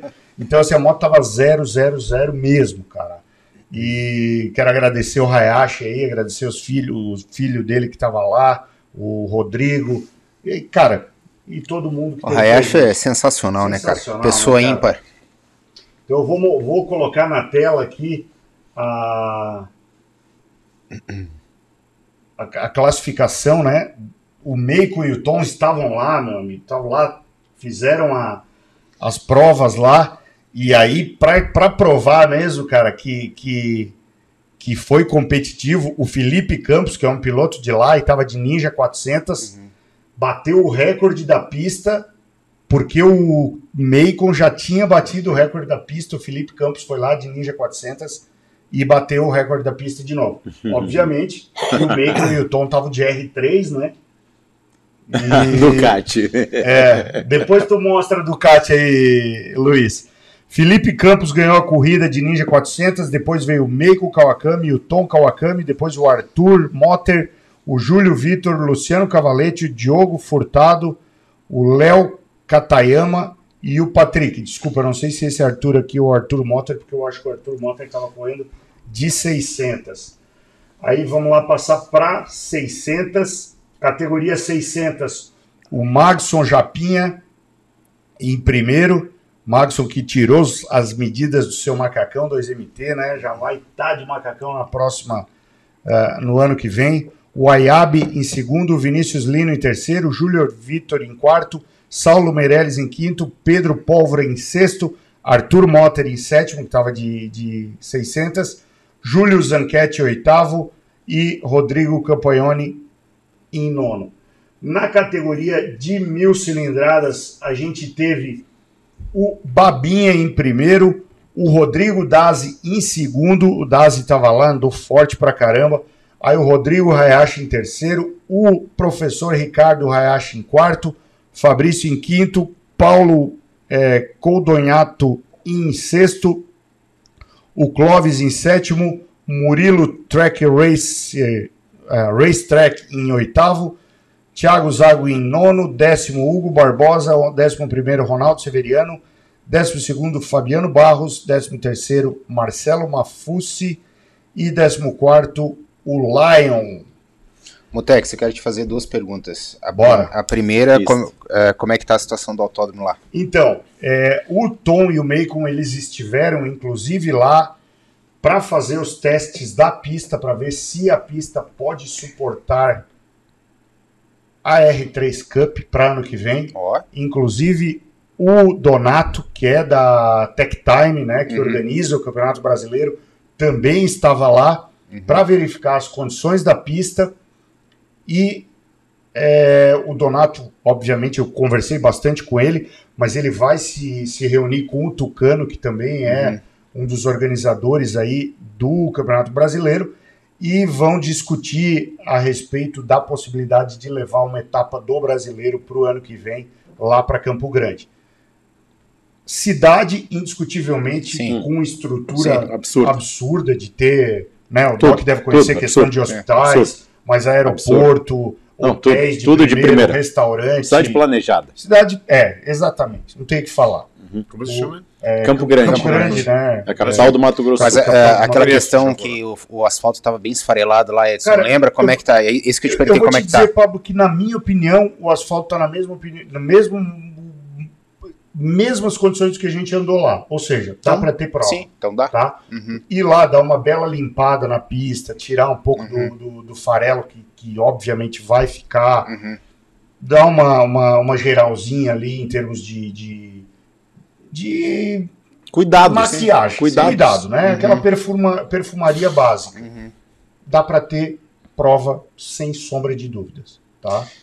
Cara, e eu tava ouvindo você falar, tu vê como é importante você levar um piloto qual- qualificado para uma competição, né? Tu vê o quanto que eleva o nível. É, claro.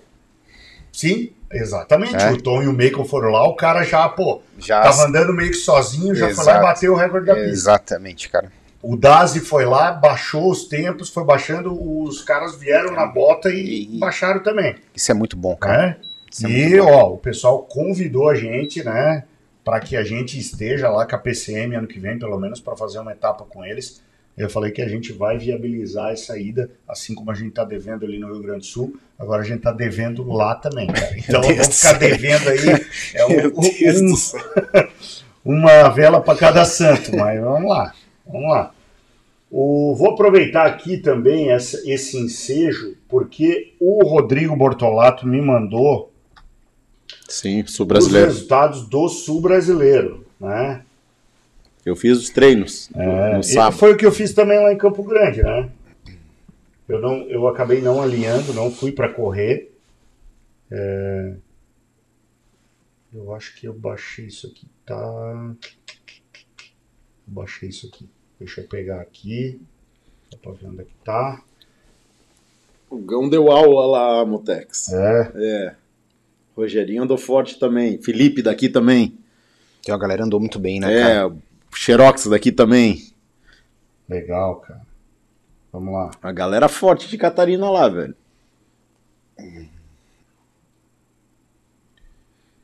Hum, não, não vai rolar isso aqui. O Rodrigo também, Bortolato, pô.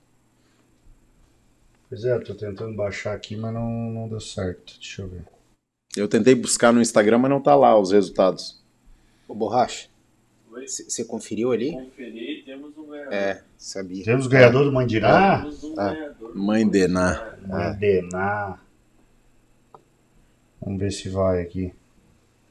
Foi, vamos lá. Aqui foi a. Não, essa foi da HRT, pô. Tô viajando aqui. Não era esse que eu queria baixar. Eu acho que eu acabei não baixando o do. O do Bortolato. Deixa eu baixar agora aqui. Rapidão. A gente pode ir com- comentando sobre o MotoGP, né?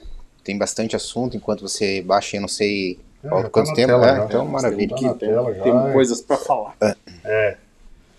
Vamos lá, na categoria Superbike, David Lang, Carlos Azinha Santos, Carlos Barcelos, Rogério Gentil, nosso amigo Rogerinho, Michael Oberman, Maurício Schonhorst. Tem uma galera aqui O na live Schonhorst. dessa, dessa galera. Schonhorst. É, como é que é em alemão? Sean Host. Olha! É. Vamos contratar um alemão aqui para Aperta a tecla SAP aí, Aí Mutex. foi boa, agora me, agora me deu aula. Felipe Carocha, Matheus Bordim, Thiago FT 14, Leandro Dutra. Não completaram Silvano Koivalski e, Mar, e Maicon Santos. Vamos lá, vamos pro. Ô, Mutex, é, eu gosto de analisar, cara, e eu falei isso do Mano há dois anos atrás, inclusive eu convidei ele para correr comigo a R3, como bem pouca gente conhecia ele, a gente até comentou. Um outro menino, cara, que eu vejo com um talento absurdo aqui de Santa Catarina, e a hora que ele tiver uma chance de correr fora ou ele viabilizar isso, é o David Lang. Esse guri anda demais de moto, cara, demais. Ele é de Lages? Ele é de Lages. De Lages, né? E eu vou falar, eu já corri contra o Azinha, o Azinha toca muito lá no Sim. Cara, é um pilotaço. Cara, e pro guri sair daqui, ir lá e meter ficha, É, bicho. merece, merece, cara, os meus parabéns. E Na, na categoria de 600, é Super Sport 600, o Gão que tá voltando É. pra categoria, né? Foi, lá e mandou bala, como disse o Doc. Primeiro, Gustavo Silveira, Ah, o Gão. Cara, eu, eu vou fazer uma brincadeira aqui. Ah, Mas a hora que a galera viu o Gão chegando de 600 lá, todo mundo desanimou, velho. é. o Gão é foda, o Gão é foda. Segundo Itamar Quadros, Estevão Rangel, Antônio Carlos Tocaio, William Baldasso, Sandro Sene. Ó, o Sandrão também, gente Sandrão boa, cara. sempre tá acompanhando. Andril Cristiano, Anderson Felipe, Rodrigo Pacheco, Alexandre Freiberger. Falei certo? Ah, tá. Eduardo Cunha, Diego Celeri e Flávio Pereira. Não completou o Diago, o Vinícius Moser. E vamos lá, vamos ver a categoria de 400 cilindradas. Ah, não, GP300. É, GP300 eu acho que tava junta, né? 400 e 300. Ó, os caras É. no forte. Tem a equipe lá que configurou as motos com 2MT. Dois MT, legal, né? Legal. A molecada muito massa, cara. Legal Eles devem estar caramba. assistindo aí. Rodrigo Bortolato em primeiro na GP400, o Jair Lenz em primeiro na 400, o Felipe Cães em terceiro. Ou seja, pódio dos três primeiros, todos de 2MT. Márcio Dalzotto em quarto, quinto Vinícius Leites e sexto Samir Matana de 400. Depois, ah, o Samir já é GP300. Depois César Matana GP300, Fabiano meu patrão, Fabiano meu patrão corria de mil cilindradas, corria. lembra? Cara, esse cara é um comédia, velho. Esse Esse cara é muito demais, engraçado, ele é Uma gente boa demais, cara. O Daniel Leites em nono, Alan Lima em décimo e o Leonardo Silva Rosa em décimo primeiro. Vamos lá que tem mais duas categorias ainda. É a GP 250. Vamos ver a GP 250 aqui. Que teve mais pilotos catarinenses lá participando, né? Que daí corre as Twister, corre essas motos preparadas. O Rodrigo Xerox Anda pra caralho. 300 Light, Gente Felipe boa. Reicher, Reicher. Reichert. Reichert. Bruno Pereira, Gabriel Bocão, Kuchenwagen. é, Juliano Menzer, que é o Juliano que tu estava falando. Menha? Minha. Menga? Minha. Ah, É bem fácil. tá bom. Porra, pro Rio Grande do Sul complica tudo, né? Tem cara? 13 consoantes no sobrenome dele. Demais, né? Rodrigo Modelo Ragnini. Sétimo, Elton Silveira. Oitavo, Vinícius Canelo. Nono, Rodrigo Menga. Venha, venha. Manha. Décimo, Leandro Ferreira. 11, Roberto Nunes e Will Senna. Boa. E aí vamos para a última categoria aqui, É 160, eu que é a de 160. A gurizadinha lá que, que participa, né? A gurizada, como diz lá no, no sul. É... Gustavo da Rosa em primeiro, Gabriel Ferreira em segundo, Ivan Álvares em terceiro, Giovana Quadros em quarto, Daniel Kraus em quinto, Kelly Pinheiro em sexto, Gustavo Maciel em sétimo. A Luana Álvares não não finalizou, né? não, não pontuou. A- o Ivan e a Luana são irmãos e ambos usam os macacões 2MT.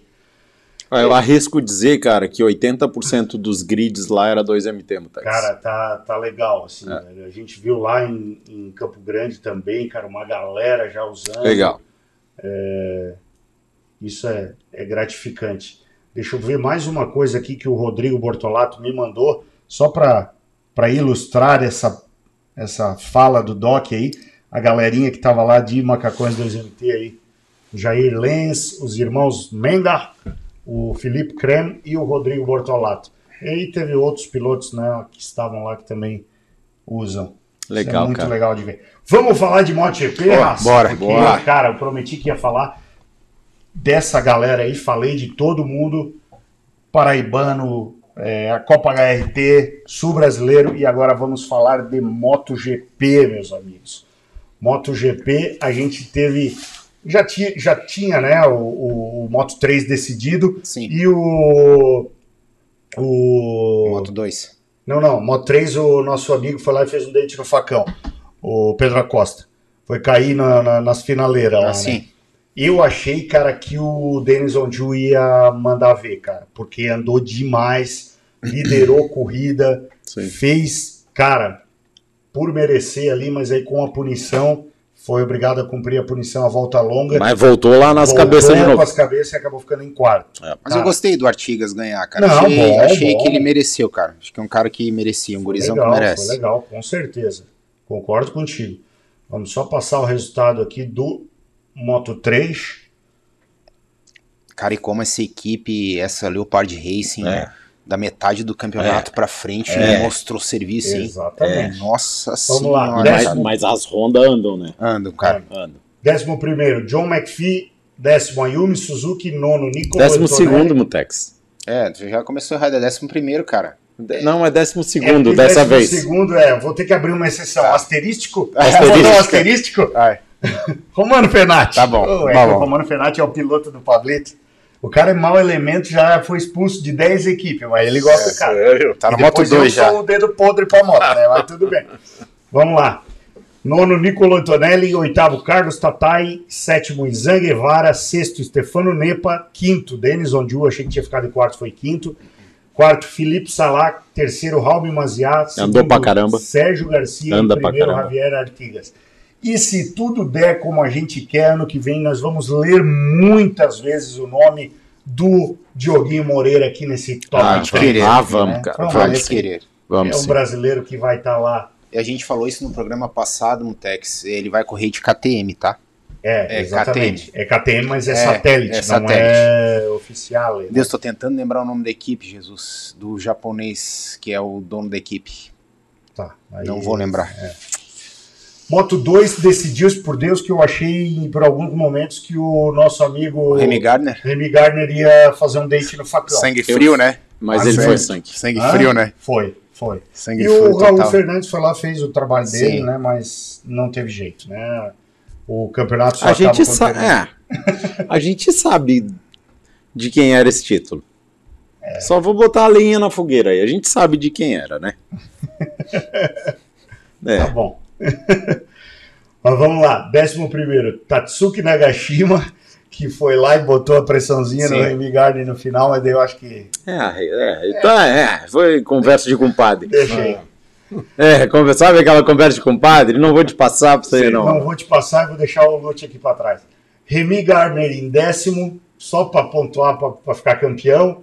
Marcel Schroeter em nono, Jorge Navarro em oitavo, Sam Louis em sétimo, Javi Vierge, que teve uma mais sorte que juízo, né, Sim. cara? Foi. Sim. Porque ele não foi, ele não foi culpado no, no acidente, Sim. mas Teve foi sorte. envolvido, teve sorte.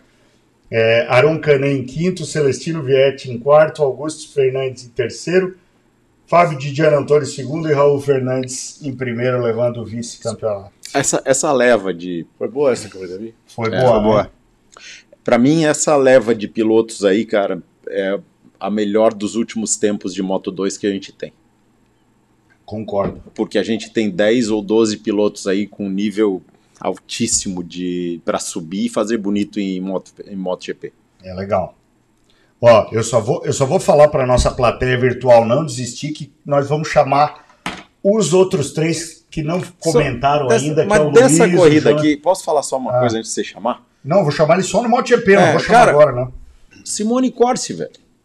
Meteu pole, o que, que aconteceu, cara? Deu um BO na moto, Deu um né? BO na moto, cara. Na Eu não vi, relargada, na relargada. Não, na relargada ele uh, volta de aquecimento, a moto tu, tu, tu, ele Pô, só deu a volta e entrou no caramba, box. cara. Pô, no o cara, é- o cara é... Você viu a cara dele, velho? Sim, não jogando, né? cara. É, uhum. é Coisas do- é. salvo engano, é o piloto do Moto 2 com o maior número de largadas É, na sem Moto dúvida, 2. sem dúvida. Né? É ele.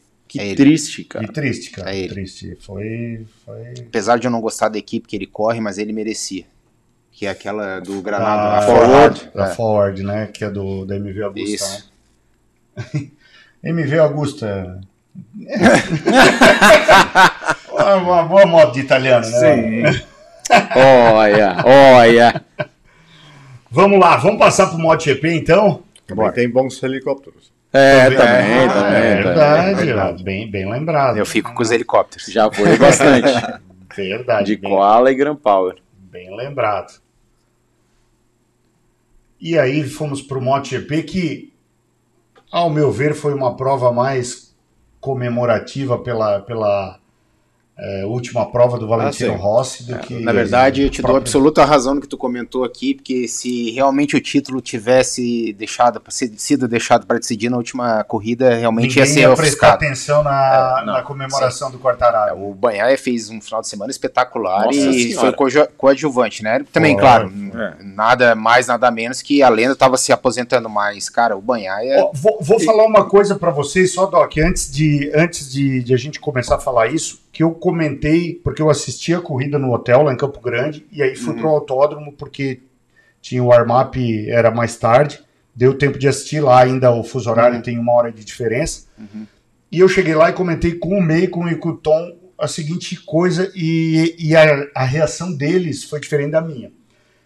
A minha opinião é que eu esperava uma uma solenidade maior ainda do que foi. Foi bonito pra caramba a, a despedida do Rossi, a, a festa em si, mas eu esperava de parte do MotoGP algo a mais.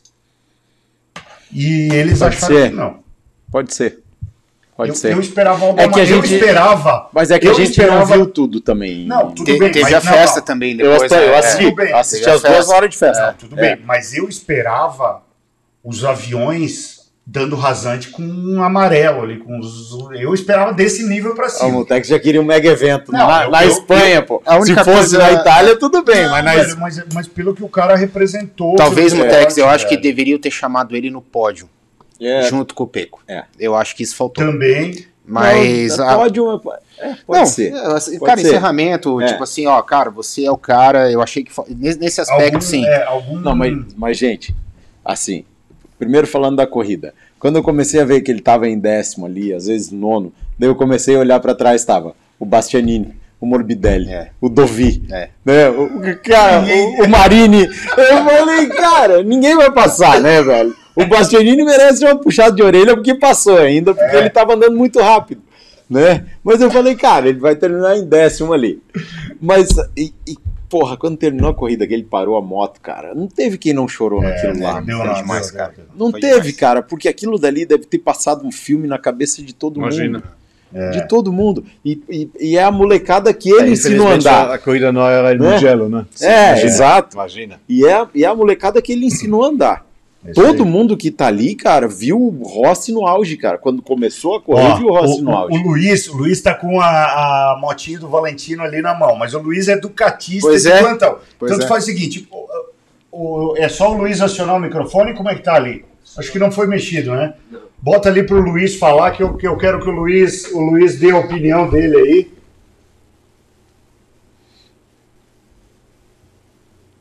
Fala aí, Luiz. Aciona o teu microfone aí.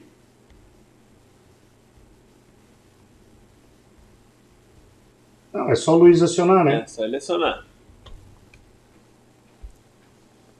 Ele não quer falar. Fala aí, Luiz. Você tá ouvindo a gente?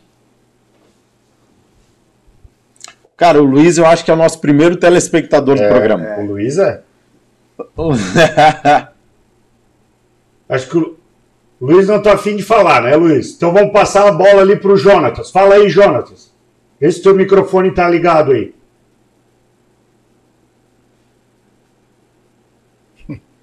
Não tá? Não tá, a galera não tá ouvindo, eu acho. Tu tá ouvindo que os dois microfones foram mutados, ó, tá vendo? ali, Desconectando ao áudio, ó. Ah, parece não. Luiz saiu. Tô Ó. desconectando ao áudio. Vai lá. Aí, Jonatas, só, só ativa o teu microfone aí, Jonatas. Tá, tá. Vamos ver. Aí. Tá aparecendo? Aí, Aí, agora sim.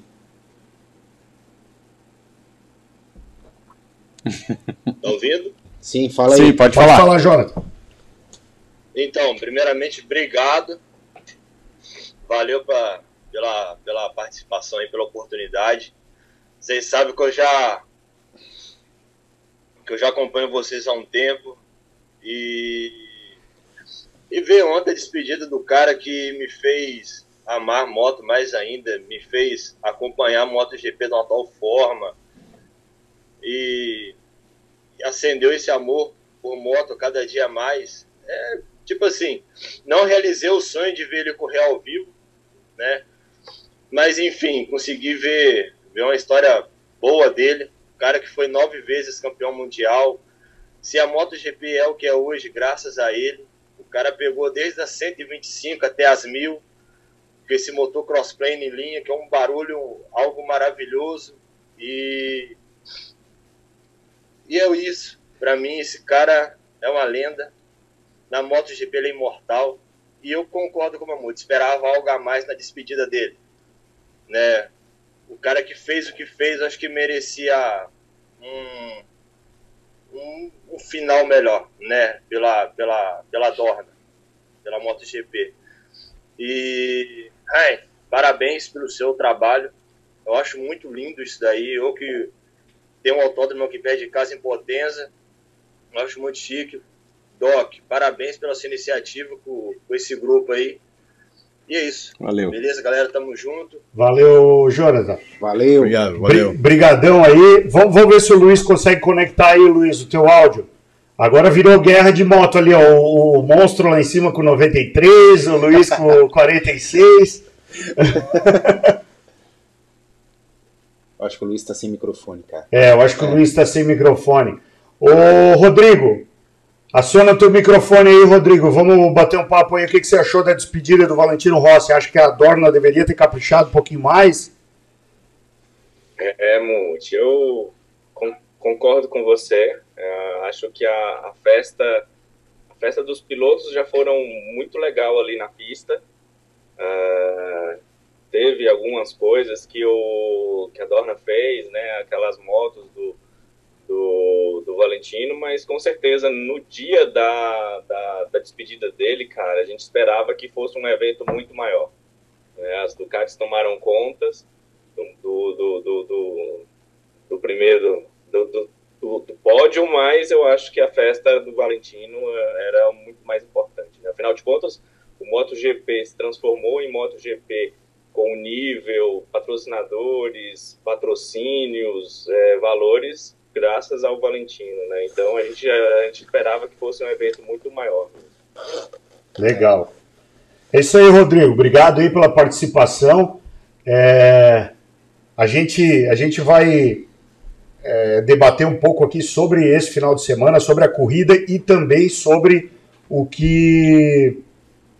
o- a visão de cada um aí da despedida. O Hans assistiu ao MotoGP também, Hans, ou só a Moto 2? Não, só do Moto 2. Só a Moto 2? Tá. Vamos falar um pouquinho então da corrida aqui. Depois a gente vê se o Luiz consegue conectar o microfone dele. E aí a gente bate o papo com o Luiz também. E, e o, o nosso torcedor do Mark Marques está em polvorosa ali. Mas ele torceu pra quem nessa corrida? É porque a Honda É. não correu, né? Hein, monstrão? Você torceu pra quem? Não teve Honda, pô? O Alex Marques, pô. Não, o Nakagami também. É, que tomou capote. correu. Tomou capote. Vamos lá, vamos começar lá por baixo por quem não, não, não pontuou. Takahaki Nakagami e Alex Rins. Uma Honda e uma Suzuki não completaram a prova. Depois, Danilo Petrucci, Luca Marini, Maverick Vinhales, Iker Lecuona, Miguel Oliveira, Alex Marques, André Dovizioso, Franco Morbidelli, décimo Valentino Rossi, ele que agora é é, formalmente uma lenda do MotoGP, né? É, nono, Alex Espargaró. Oitavo, Enea Bastianini. Um detalhe, Mutex. Ah, Linda a moto da Trilha. Linda, né? Red. a Red. Eles já usaram esse grafismo no, com o Scott Red em, Sim. em Linda a moto da 2016, Trilha. se eu não Acho que é a segunda ou terceira vez que eles usam É. esse grafismo já. na Nossa, última cara. etapa, né? É, Enea Bastianini, oitavo. Andando Brad pra Binder- caramba. Andando. Brad Binder, sétimo. Sexto, Johan Zarco. Quinto, Fábio Quartararo. Quarto, Johan, Joan Mir. Terceiro, Jack Miller. Segundo, Jorge Martin. Primeiro, Francesco Banhaia. Segurem o Jorge Martin ano que vem, meus amigos. É. Hã? É. Segura Eu- a Ducati. Segura Né? a Ducati. exa- é, exatamente, com mais duas motos no grid, né? Os cara Oito. fi- os Oito, cara- é, mas os caras ficam sacaneando, velho. Mas, cara, é a moto. Ela é a moto. Hein? Você não gosta, né, alemão? Mas cadê a BMW dali? É, Infelizmente não tem aqui. É que na verdade a Ducati, a, a moto, ela passou por um, por um desenvolvimento ao longo desses últimos três anos, que ela se tornou uma moto muito mais dócil de se pilotar. Aham. E a gente está vendo isso agora. Isso em razão de quê? Dessa gama de pilotos que ela veio agregando, com essas equipes, equipes satélites para colher os dados da moto, para fazer toda a, a analogia, a análise da moto, Uhum. para que ela se tornasse o que ela vem hoje. Eu hoje eu acho que a M1 é uma moto excelente, mas hoje a melhor moto do grid é a Ducati, sem sombra de É dúvida. a moto a ser batida. A moto e piloto. Para mim hoje Olha só, a melhor O hoje da Lua também é bonito, né? É. Do- O Fernando Andreotti está dizendo o seguinte: mandou o superchat e disse: Boa noite. Até a despedida do Felipe Massa foi mais emocionante que a do Valentino Rossi. Merecia mais, por parte de todos: MotoGP, Honda, Ducati, Yamaha e pilotos. Eu até acho que os pilotos, cara, pô, eu achei legal. Ah, desceu todo esse- mundo, É, sim. não, eu acho que as equipes também, Sim, viu a faixa da sim, Suzuki ali. sim. E o que eu me refiro, o que eu esperava mais, era por parte da Dorna mesmo em si. Cara, eu acho que Sim. as equipes fizeram legal, sim, cara. sim. Todas, assim. E outra, né? É um cara que recebeu cumprimentos de. Pô, o Ronaldo, Ronaldo- tava lá. o Ronalducho, né? O Ronalducho É, lá que- deu uma bandeirada, né, velho? Mas você sabe, eu, o Ronaldo era o ídolo do Rossi, Sim, né? Na o Inter. Inter de Milão. na né? Internazionale, né? É. E, e quando ele recebeu o primeiro título do mundo lá de melhor do mundo, pô, o, Exato. o Rossi fez uma postagem dele, tudo, dizendo, pô, esse cara é meu ídolo, não sei o Exato. quê. E aí, quando ele entrou no box, tava o Ronalducho Tava- lá, né, é, cara? Foi ele que Tava- deu a bandeirada, é. cara. Eu achei demais, Não, velho. é- o bicho é tão- tá tão gordo, tão Sim, não preguiçoso que ele só. Ah, Ele veio assim com a bandeira. Eu não conseguia nem mexer, cara, só fez assim. Olha esse bonequinho da Michelin. Patrocina Michelin, não. É, os pneus são Michelin, né? É, e, e- e, cara, assim, a, a Ducati ela demoliu o recorde de, o recorde de Valência. Bateu um segundo recorde de Valência. É verdade. Cara, As esse três detonaram e- esse, esse ano que vem vai ser demais. Eu acho que vai ser uma das melhores temporadas do MotoGP. Também, cara, eu Cara, com essa, nisso. com essa galera que tá subindo, com essa, com essa gama de, de pilotos que a Ducati agregou aí. Pensa, cara, Bastianini, Fábio de Di Antônio, Peco, Mir. Miller, ah, Miller, Mir. Miller, não, ah, Mir é Suzuki. É Suzuki. Ah, tá, tá, Jorge tá falando Martin, da Ducati. é, só da Ducati. Só Ducati. Jorge Martin, tá? O Zarco também tá pendurando a chuteira, é o último ano dele, ano que não vem, mostrar, vai é sair. que não, vai ser difícil Vai. se destacar no meio Não tem desse como, time aí, não tem né? como.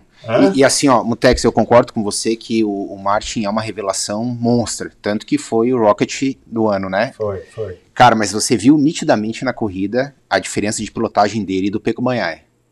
O Peco Banhai botou ele no bolso na Ah, frenagem. não, brincou, né? É, Brincou. não, é na Brincou, frenagem, no brincou. final da reta, ele você Não, via brincou nitidamente a- brincou. o domínio que o, que o. Peco tem da moto. Pra, claro, eu nem posso, né? A gente tá falando, fazendo uma análise É. da corrida, a gente nem pode exigir isso. Não. Um cara que é- tá correndo o primeiro ano. É.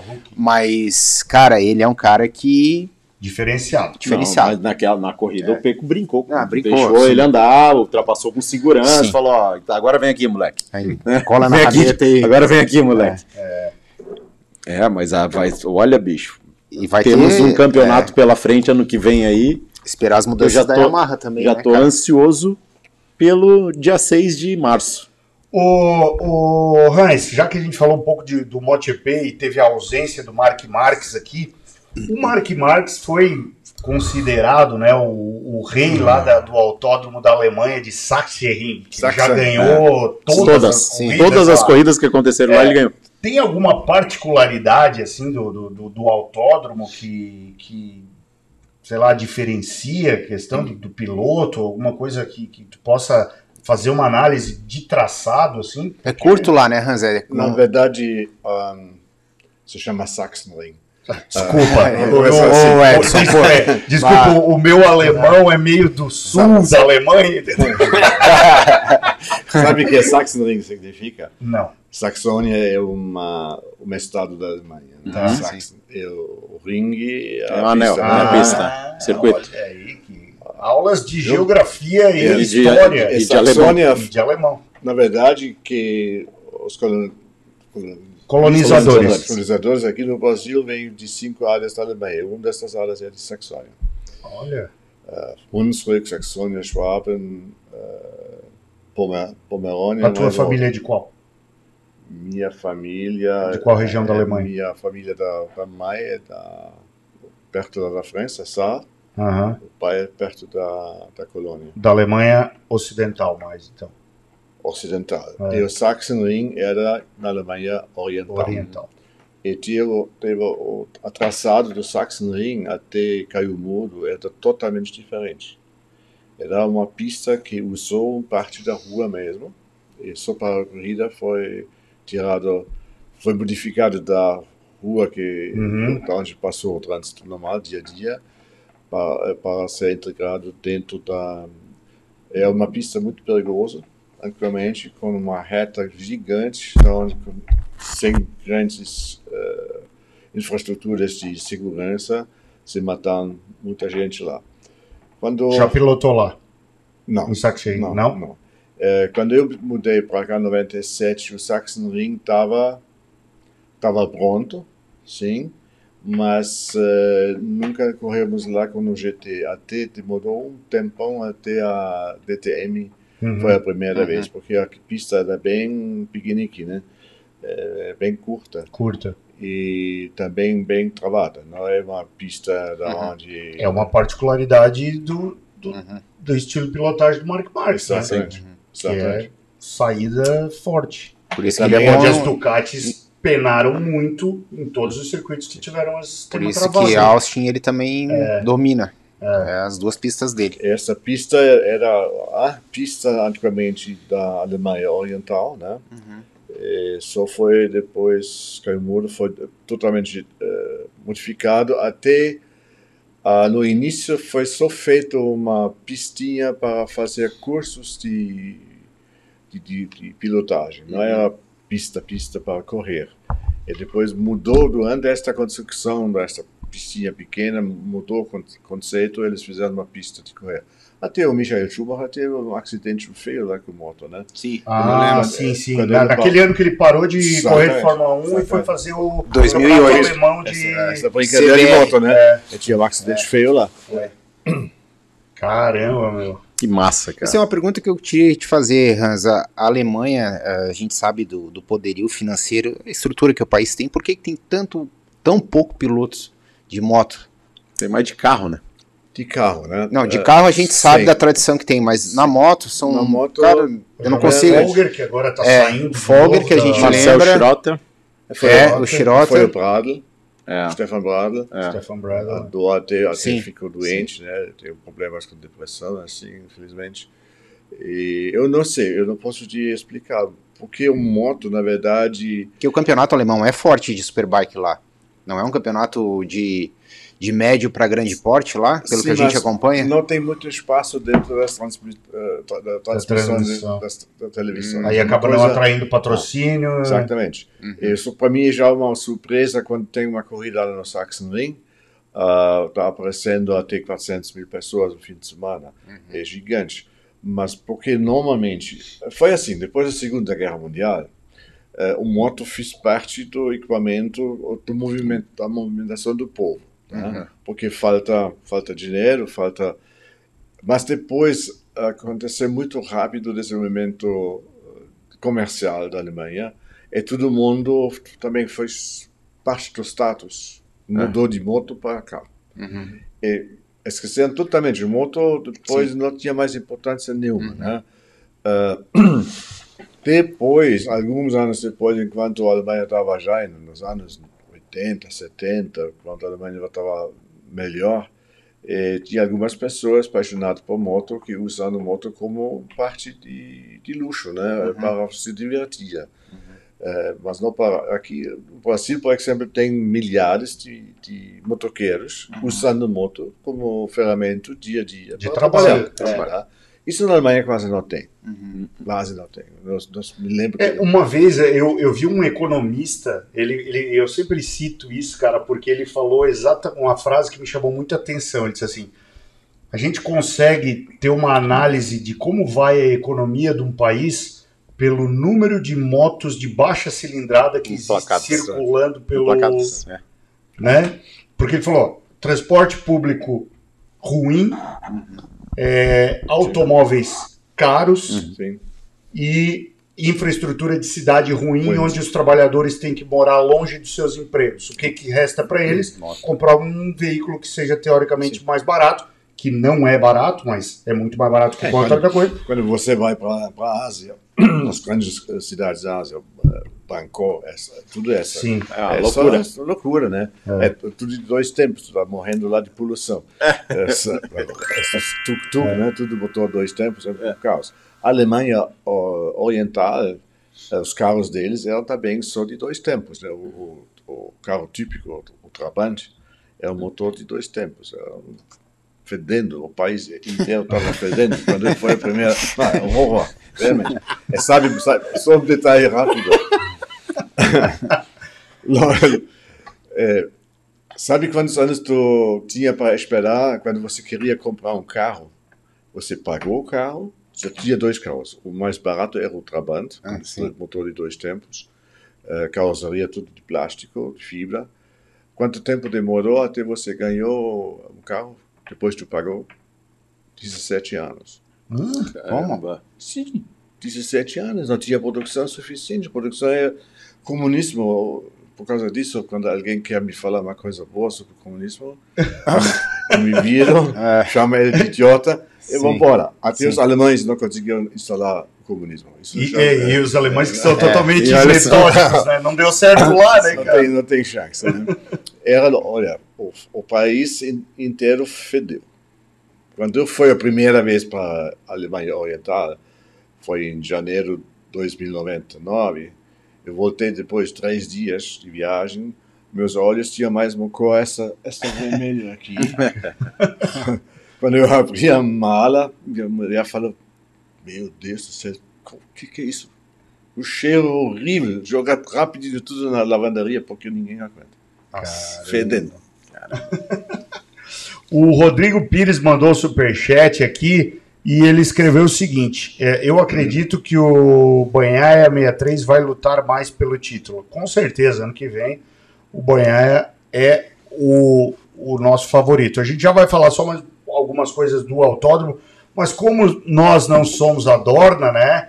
A gente vai fazer uma homenagem um pouquinho melhor ao Valentino Rossi. Eu pedi pro Borracha baixar um vídeo aí, né, Borracha? O da Foi Yamaha. isso que eu pedi, né? Não, eu- é, a gente vai Tá. botar um vídeo que não tenha copyright Tá. e tal, mas a gente vai passar um videozinho só por uma singela homenagem ao Então, Rossi. só aqui. para só pra acrescentar um pouquinho também, Uhum. vejam o vídeo da Yamaha Sim. oficial, Sim. tá? Que foi, assim, eu chorei de novo, Uhum. porque é, é, é aquilo ali, o Rossi é aquilo ali, entende? E tem ah, o da Motorsport, eu acho, também fez uma homenagem que é absurda para É, ele. o, o, o Borracha achou um videozinho que era um compilado mais antigo já do Rossi com grandes momentos, alguns dos grandes momentos, não dá para colocar todos, né? Mas alguns dos grandes momentos dele.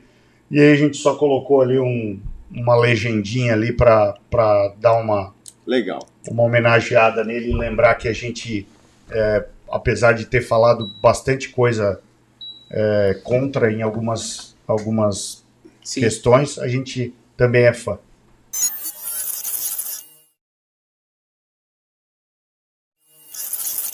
La vittoria in Sudafrica 2004 va a Valentino Sometimes we forget why we're here.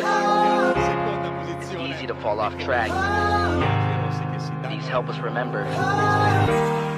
These battle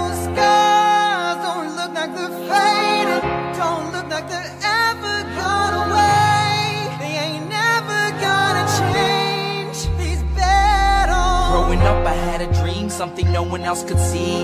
Tell me what it means when your faith is falling beneath your knees and you can't breathe. Everything you see reminds you of what you're not or something you won't be. You gotta take what you're given, that's how we live it. Don't be mad at the system, it's simply how we've existed. I hear a lot of people talking like they politicians and choose to be an accountant because it's safe in a business.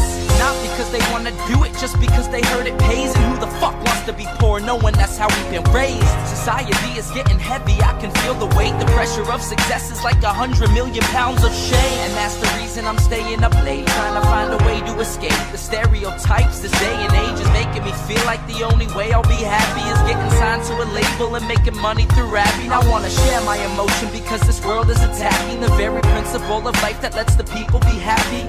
If you don't have a reason to breathe, why even live? These battle scars are impressions of everything that it is.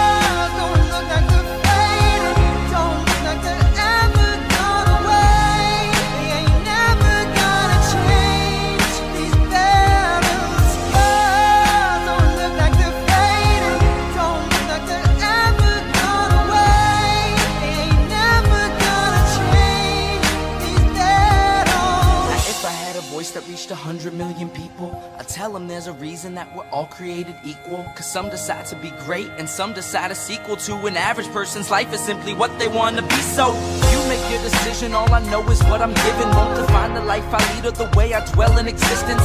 I've seen a greater image on the walls of where I'm living, and the words twisted and scripted remind me of something written. Faith gift that is given down to the people. If one believes it, one receives it. It's given if it is needed. Don't ever think you're trapped in a life that you never wanted. Your options are infinite, that's some mathematical logic. I'm not saying I'm a prophet, I'm speaking for what it's worth. These lyrics define my prayers and these battles cause I'm a church. Not saying I'm a prophet, I'm speaking for what it's worth. These lyrics define my prayers, and these battles cause I'm a church.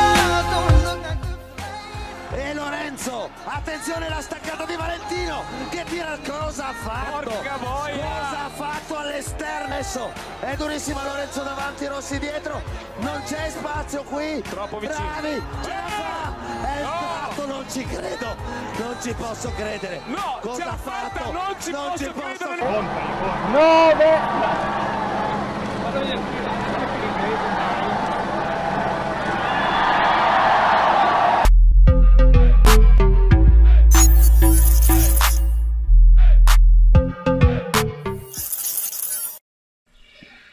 A nossa singela homenagem aí a uma carreira brilhante que fez a gente gostar, né? É.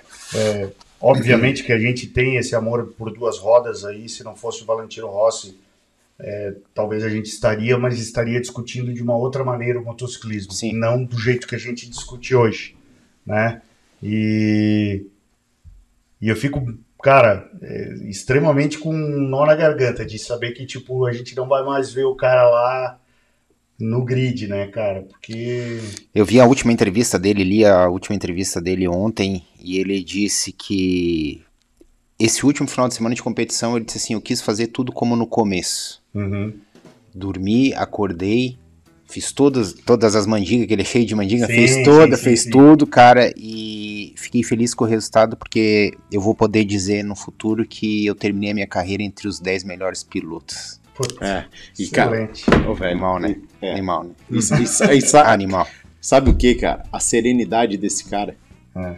Né? Você brasileiro vai lá, rasga a camisa, chora pra caralho, fica com o rosto uma bolacha desse tamanho. Né? Se joga no chão, esperneia. Chama É, Deus. É, é, é, é. Uma- joga, faz é. faz uma- Ó, a serenidade dele na hora da. Cara, a hora que ele recebeu a medalha de lenda, que ele perguntou pro Espeleta: posso vestir? Aham. Tirou e pum, colocou, cara, fez a foto, agradeceu. Ídolo, velho. É. Ídolo. Esse cara é uma lenda. Esse cara é lenda. Esse tipo de gente, cara, a gente paga pau. Entendeu? Isso, isso daí, cara, é, é- é a lenda. Pra mim, é o grande ídolo que eu tive na minha vida. Legal, velho. É, é- É, é lenda, né? Agora não é mais ídolo, é lenda, né? Ele virou É. lenda, né? Já era. Agora a gente pode falar sobre isso. É uma pena que o Valentino Rossi não vai rodar no autódromo de Chapecó. Quem sabe? É, quem sabe, É. né? É verdade. Talvez Quem agora sabe? até fique É. mais fácil. Exato. Né? provável, mas. Ele, ele até falou que quer vir ao Rio de Janeiro. um É que era o rei do Rio, próximo, né, cara? Eu- É, ele era o rei do Rio da Rio MotoGP. de Janeiro. Ele fez história ali, eu acho que, o, se eu não me engano, o primeiro título da 250 dele. Foi ali. Foi ali, Foi, né? é. Eu acho que foi. Ele ganhou 125 fora e o da É. 250 ali. E o do, um dos também da, da MotoGP ali também. É, né? É. Foi também. Foi um É da. MotoGP e um ali. E era, da 250. era o último, eu acho, o penúltimo. É, eu acho que era assim. coisa assim, Tex. É... Hans, eu vi que tu trouxe uma planilha de pistas aí. O que que tu trouxe para mostrar para nós a respeito de é, inspirações desse autódromo aí, Hans? É, na verdade, são rascunhos rápidos. Eh, eu trabalho na seguinte forma, né? Eu faço algumas ideias no papel, conceitos diferentes, né? Eh, aqui tem a, o acesso principal, vai ser asfaltado, vem de aqui do BR, vai passar aqui. Nós temos depois uma segunda saída aqui, seria muito interessante. Esta parte aqui vai ser no futuro ainda não é do clube, mas eles vão comprar para ter estacionamento, futuro estacionamento. Uhum. Este aqui vai, o dono da terra tudo vai usar como uma área para fazer pousada, hotel, coisa assim de turismo, ele mesmo vai aproveitar. Esta parte aqui também, nós temos uma, algumas restrições, uma dessas é esta parte aqui embaixo, onde tem água. Só a ideia desta planta aqui, o norte é assim, Sim, só, só uma perguntinha antes eu não sei se tu falou, talvez eu tenha perdido. É sentido horário ou anti-horário? É, isso ainda não é definido. Eu vou fazer. A minha preferência seria horário. Horário. Sim. Mas é assim: o norte é assim. Uhum. Só sol vai para cá. Só final, mais no Porque meio aí do dia. Eu te perguntei isso é, e até para complementar depois, porque o sol lá no oeste de Santa Catarina, no final da tarde, Você pega amigo, na lata. É. né? E é forte. E é, forte. É justamente, enquanto faz, de repente, da onde vai ficar a parte do, do, do, do pit building, é dos boxes, né? É, enquanto faz o rádio, é, o movi- movimento seria sempre para lá, do, da, da reta, da, da grande reta. A reta vai ter mais ou menos 800 metros, tá? Legal. Ah, só Sol indo para cá, na- nasce aqui, desce para lá.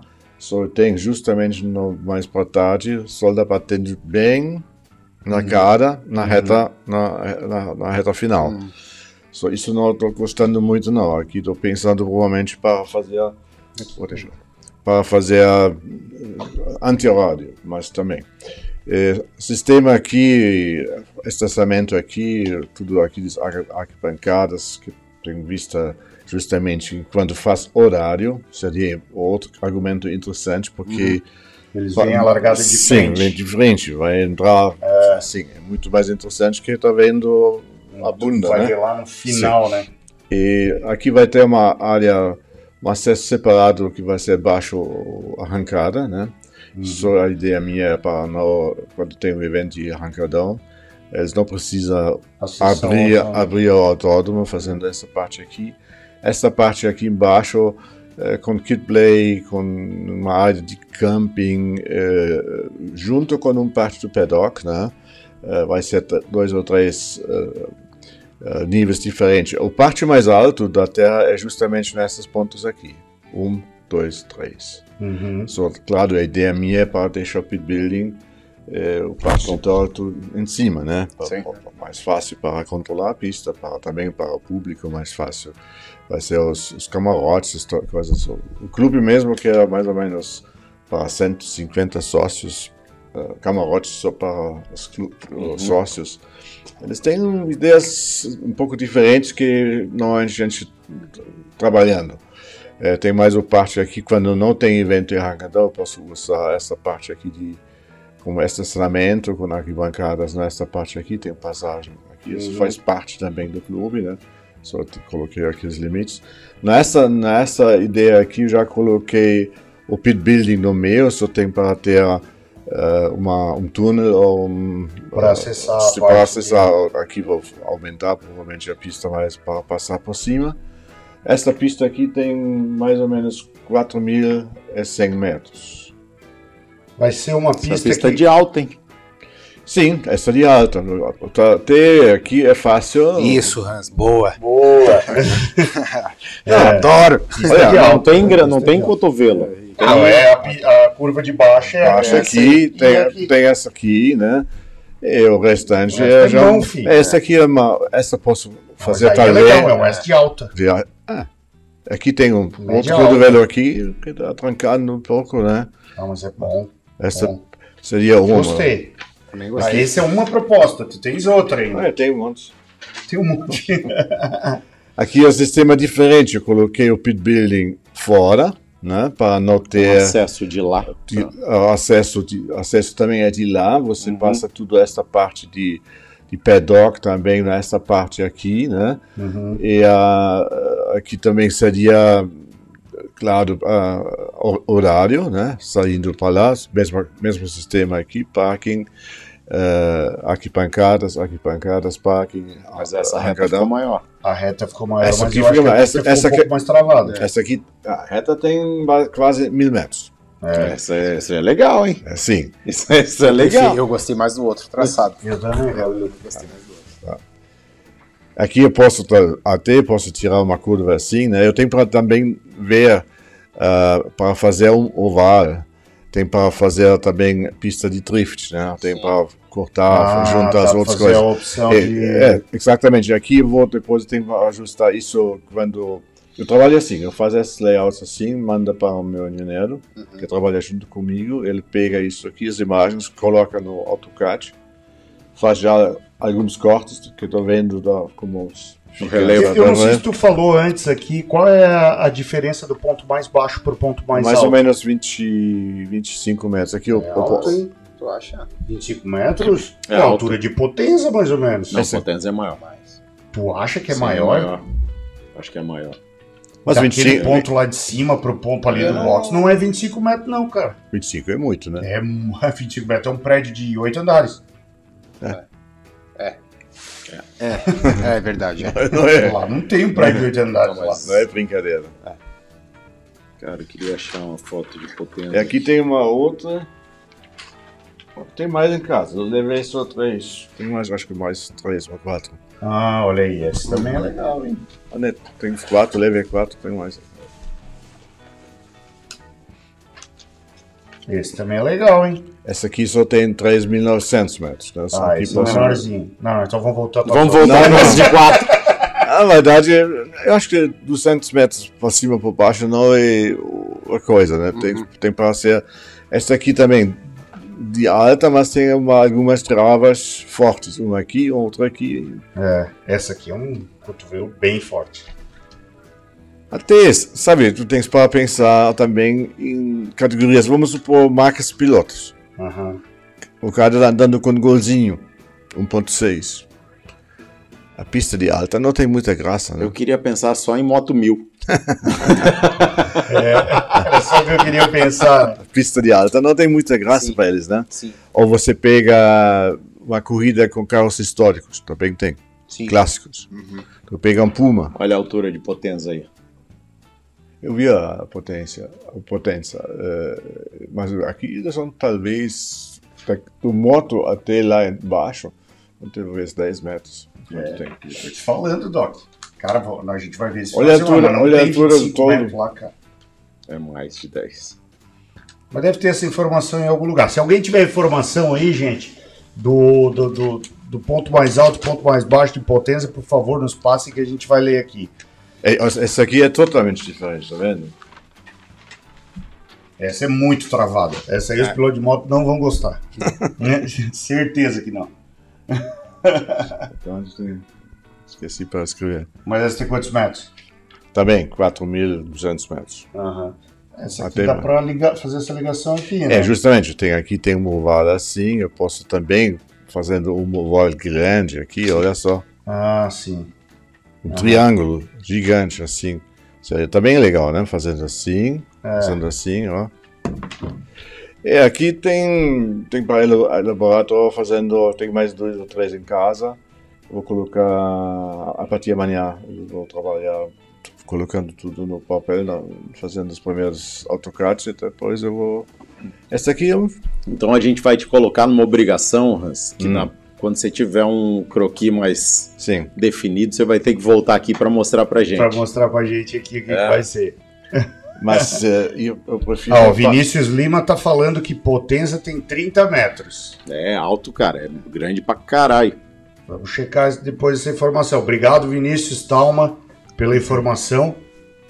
É, eu achava que era menos. Não, eu, é muito alto. Eu achava que era uns 15 metros. É bastante Não, subida, é- Edson. é muito bastante, alto. cara. Ó, tu sobe aqui, lembra? Lá em cima, dentro, ainda Mas continua subindo, faz a curva e desce. Lembra? É alto.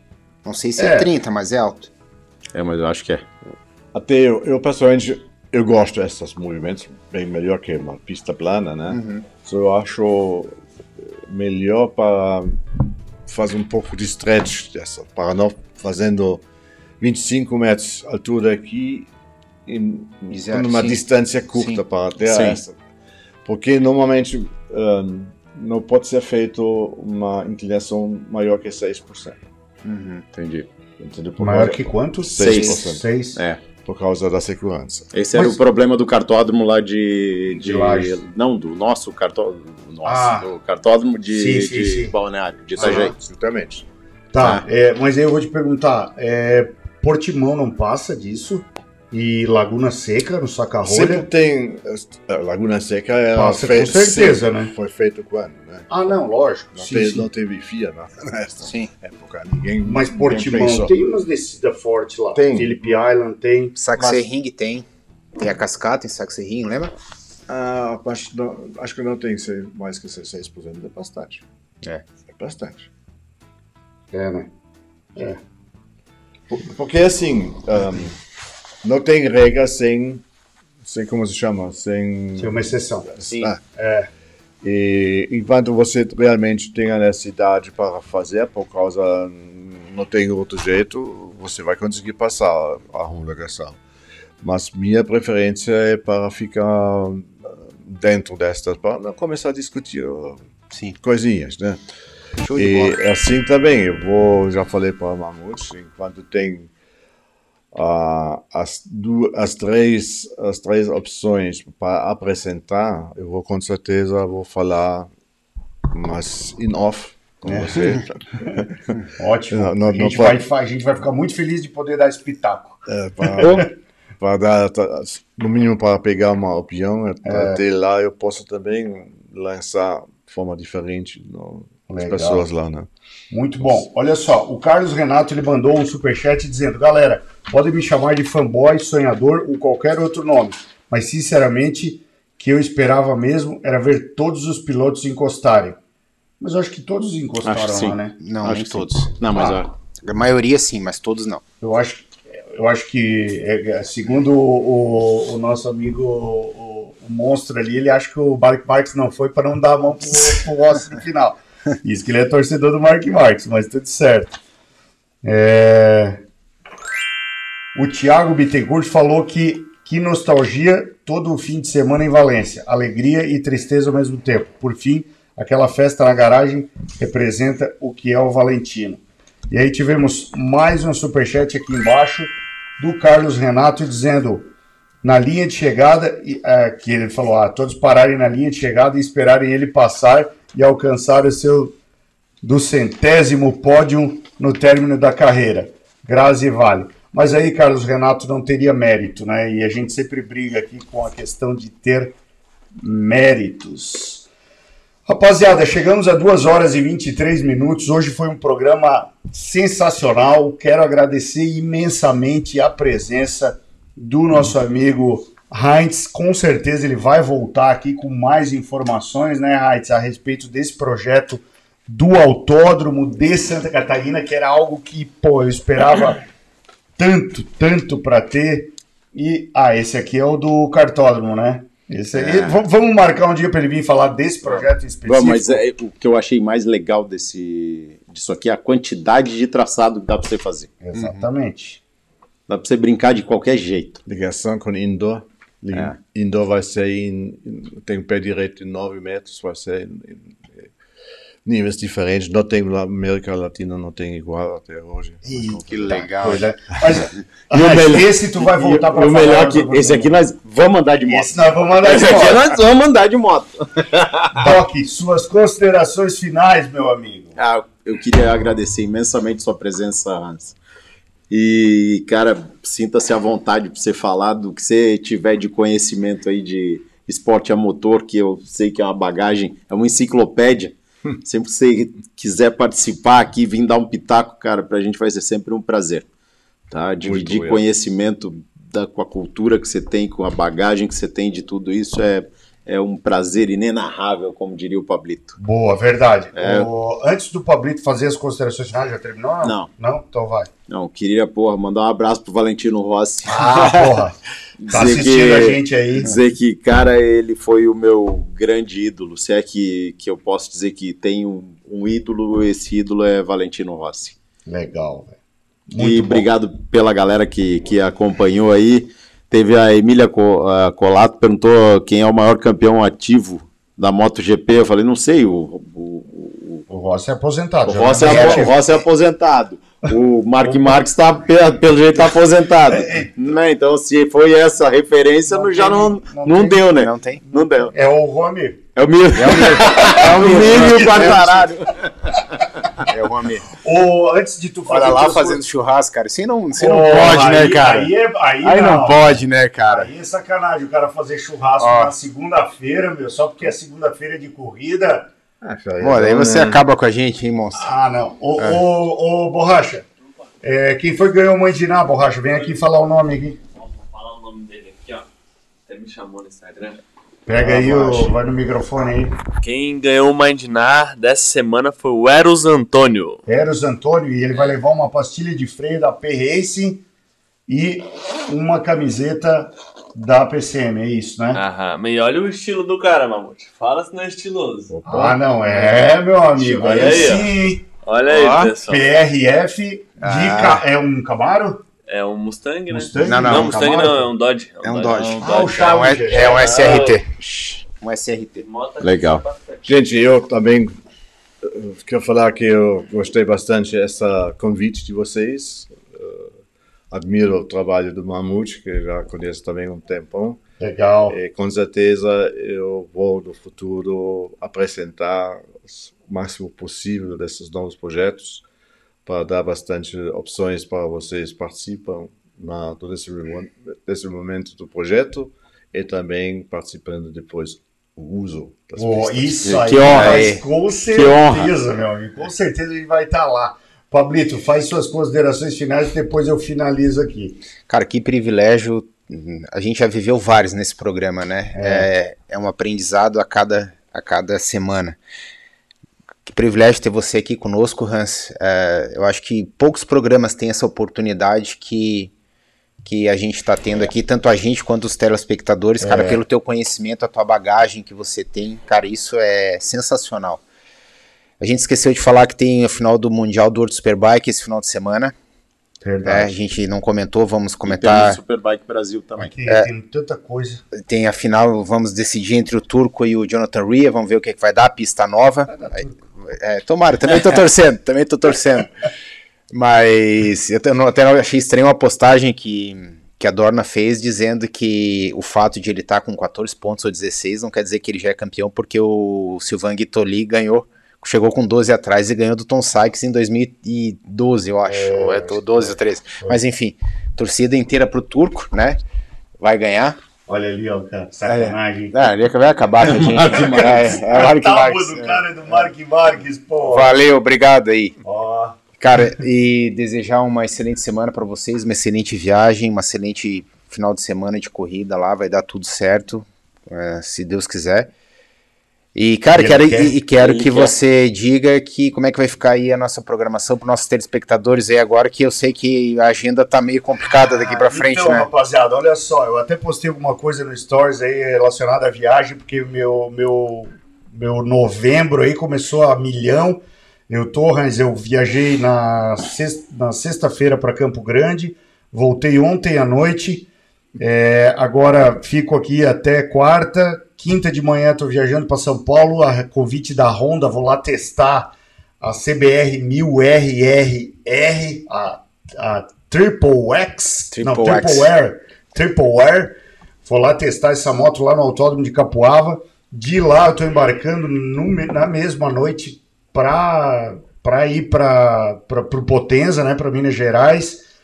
De Minas Gerais eu fico segunda, ter, é, fico quinta, sexta, sábado e domingo no Potenza, volto, pego o avião no Galeão e vou para Itália, vou para o Eikma, né, que é uma coisa que eu já queria ir há muito tempo. Valentino Rossi vai estar lá no Eikma, quero ter a oportunidade de ver ele palestrando lá. Que momento, uma- né? Porra, que legal, cara. Eu sei que vai ter milhares de pessoas ao redor lá, mas eu quero ter a oportunidade de ver esse, um desses últimos discursos dele aí, recém saindo do MotoGP. É, quero ver também todas as novidades que vêm aí para 2022. Não estarei aqui na segunda que vem, mas o nosso amigo Borracha vai estar aqui na condução da mesa, mas vocês dois vão estar aqui e ele vai tentar uma conexão comigo lá da Itália. Já vou estar lá na Itália e vou participar remotamente com vocês. Na madruga. Na madruga, com certeza. Vou estar no hotel já, provavelmente. E o... Três horas da manhã. Quatro horas da manhã. Quatro horas do É, quatro horas. Não tem problema, bota despertador. O Borracha vai conduzir aqui e a gente vai falar sobre a final, Do sobre o final de semana Tá. do, do, do Superbike do Brasil. Superbike Brasil e a final do World Superbike. Vou tentar ir assistindo no, no avião, né? Sim. Mas Ver você que já pensou para abrir uma agência de viagem? É, tô, tô, tô, tô pensando aí no, no que vai ser. Agora o nosso amigo, é, olha ali, ó. Cara, o cara é fã do Mark Marques mesmo, É, hein, meu amigo. é. Mas, mas não Sim, é pouca cara- coisa, é, não, filho. Eu ia sacanear, né? Mas não vou. Não, eu- agora a do churrasco tu pegou pesado. Lembrando que o churrasco do Papo com o Mamute vai acontecer em janeiro, Hans. Já está convidado também para participar lá no Bar da Lagoa, no CAI do, da Lagoa da Conceição. E a gente vai ter o churrasco do Papo com Mamute na Lagoa da Conceição, aqui em Florianópolis. E as camisetas vão estar disponíveis. Olha ali, cara. Eita festa. Agora virou briga ali, ó. O, o, O Li. o Lico com o Valentino Rossi e o, e o Monstro com a Repsol. Rapaziada, obrigado aí por vocês estarem presentes. A gente vai organizar essa questão do, da, da plateia virtual para o som sair diretamente no sistema. Obrigado, o Abessa, o Adilson Filho, que está presente ali, mas não apareceu. O Luiz, que está lá com a moto do Valentino. O Jonathan, o Monstro, que é o R. Dias. O Lee Kaufman e a galera que participou aqui do Superchat e do chat em si. Beleza, rapaziada? Um grande abraço para vocês e acelera. Valeu.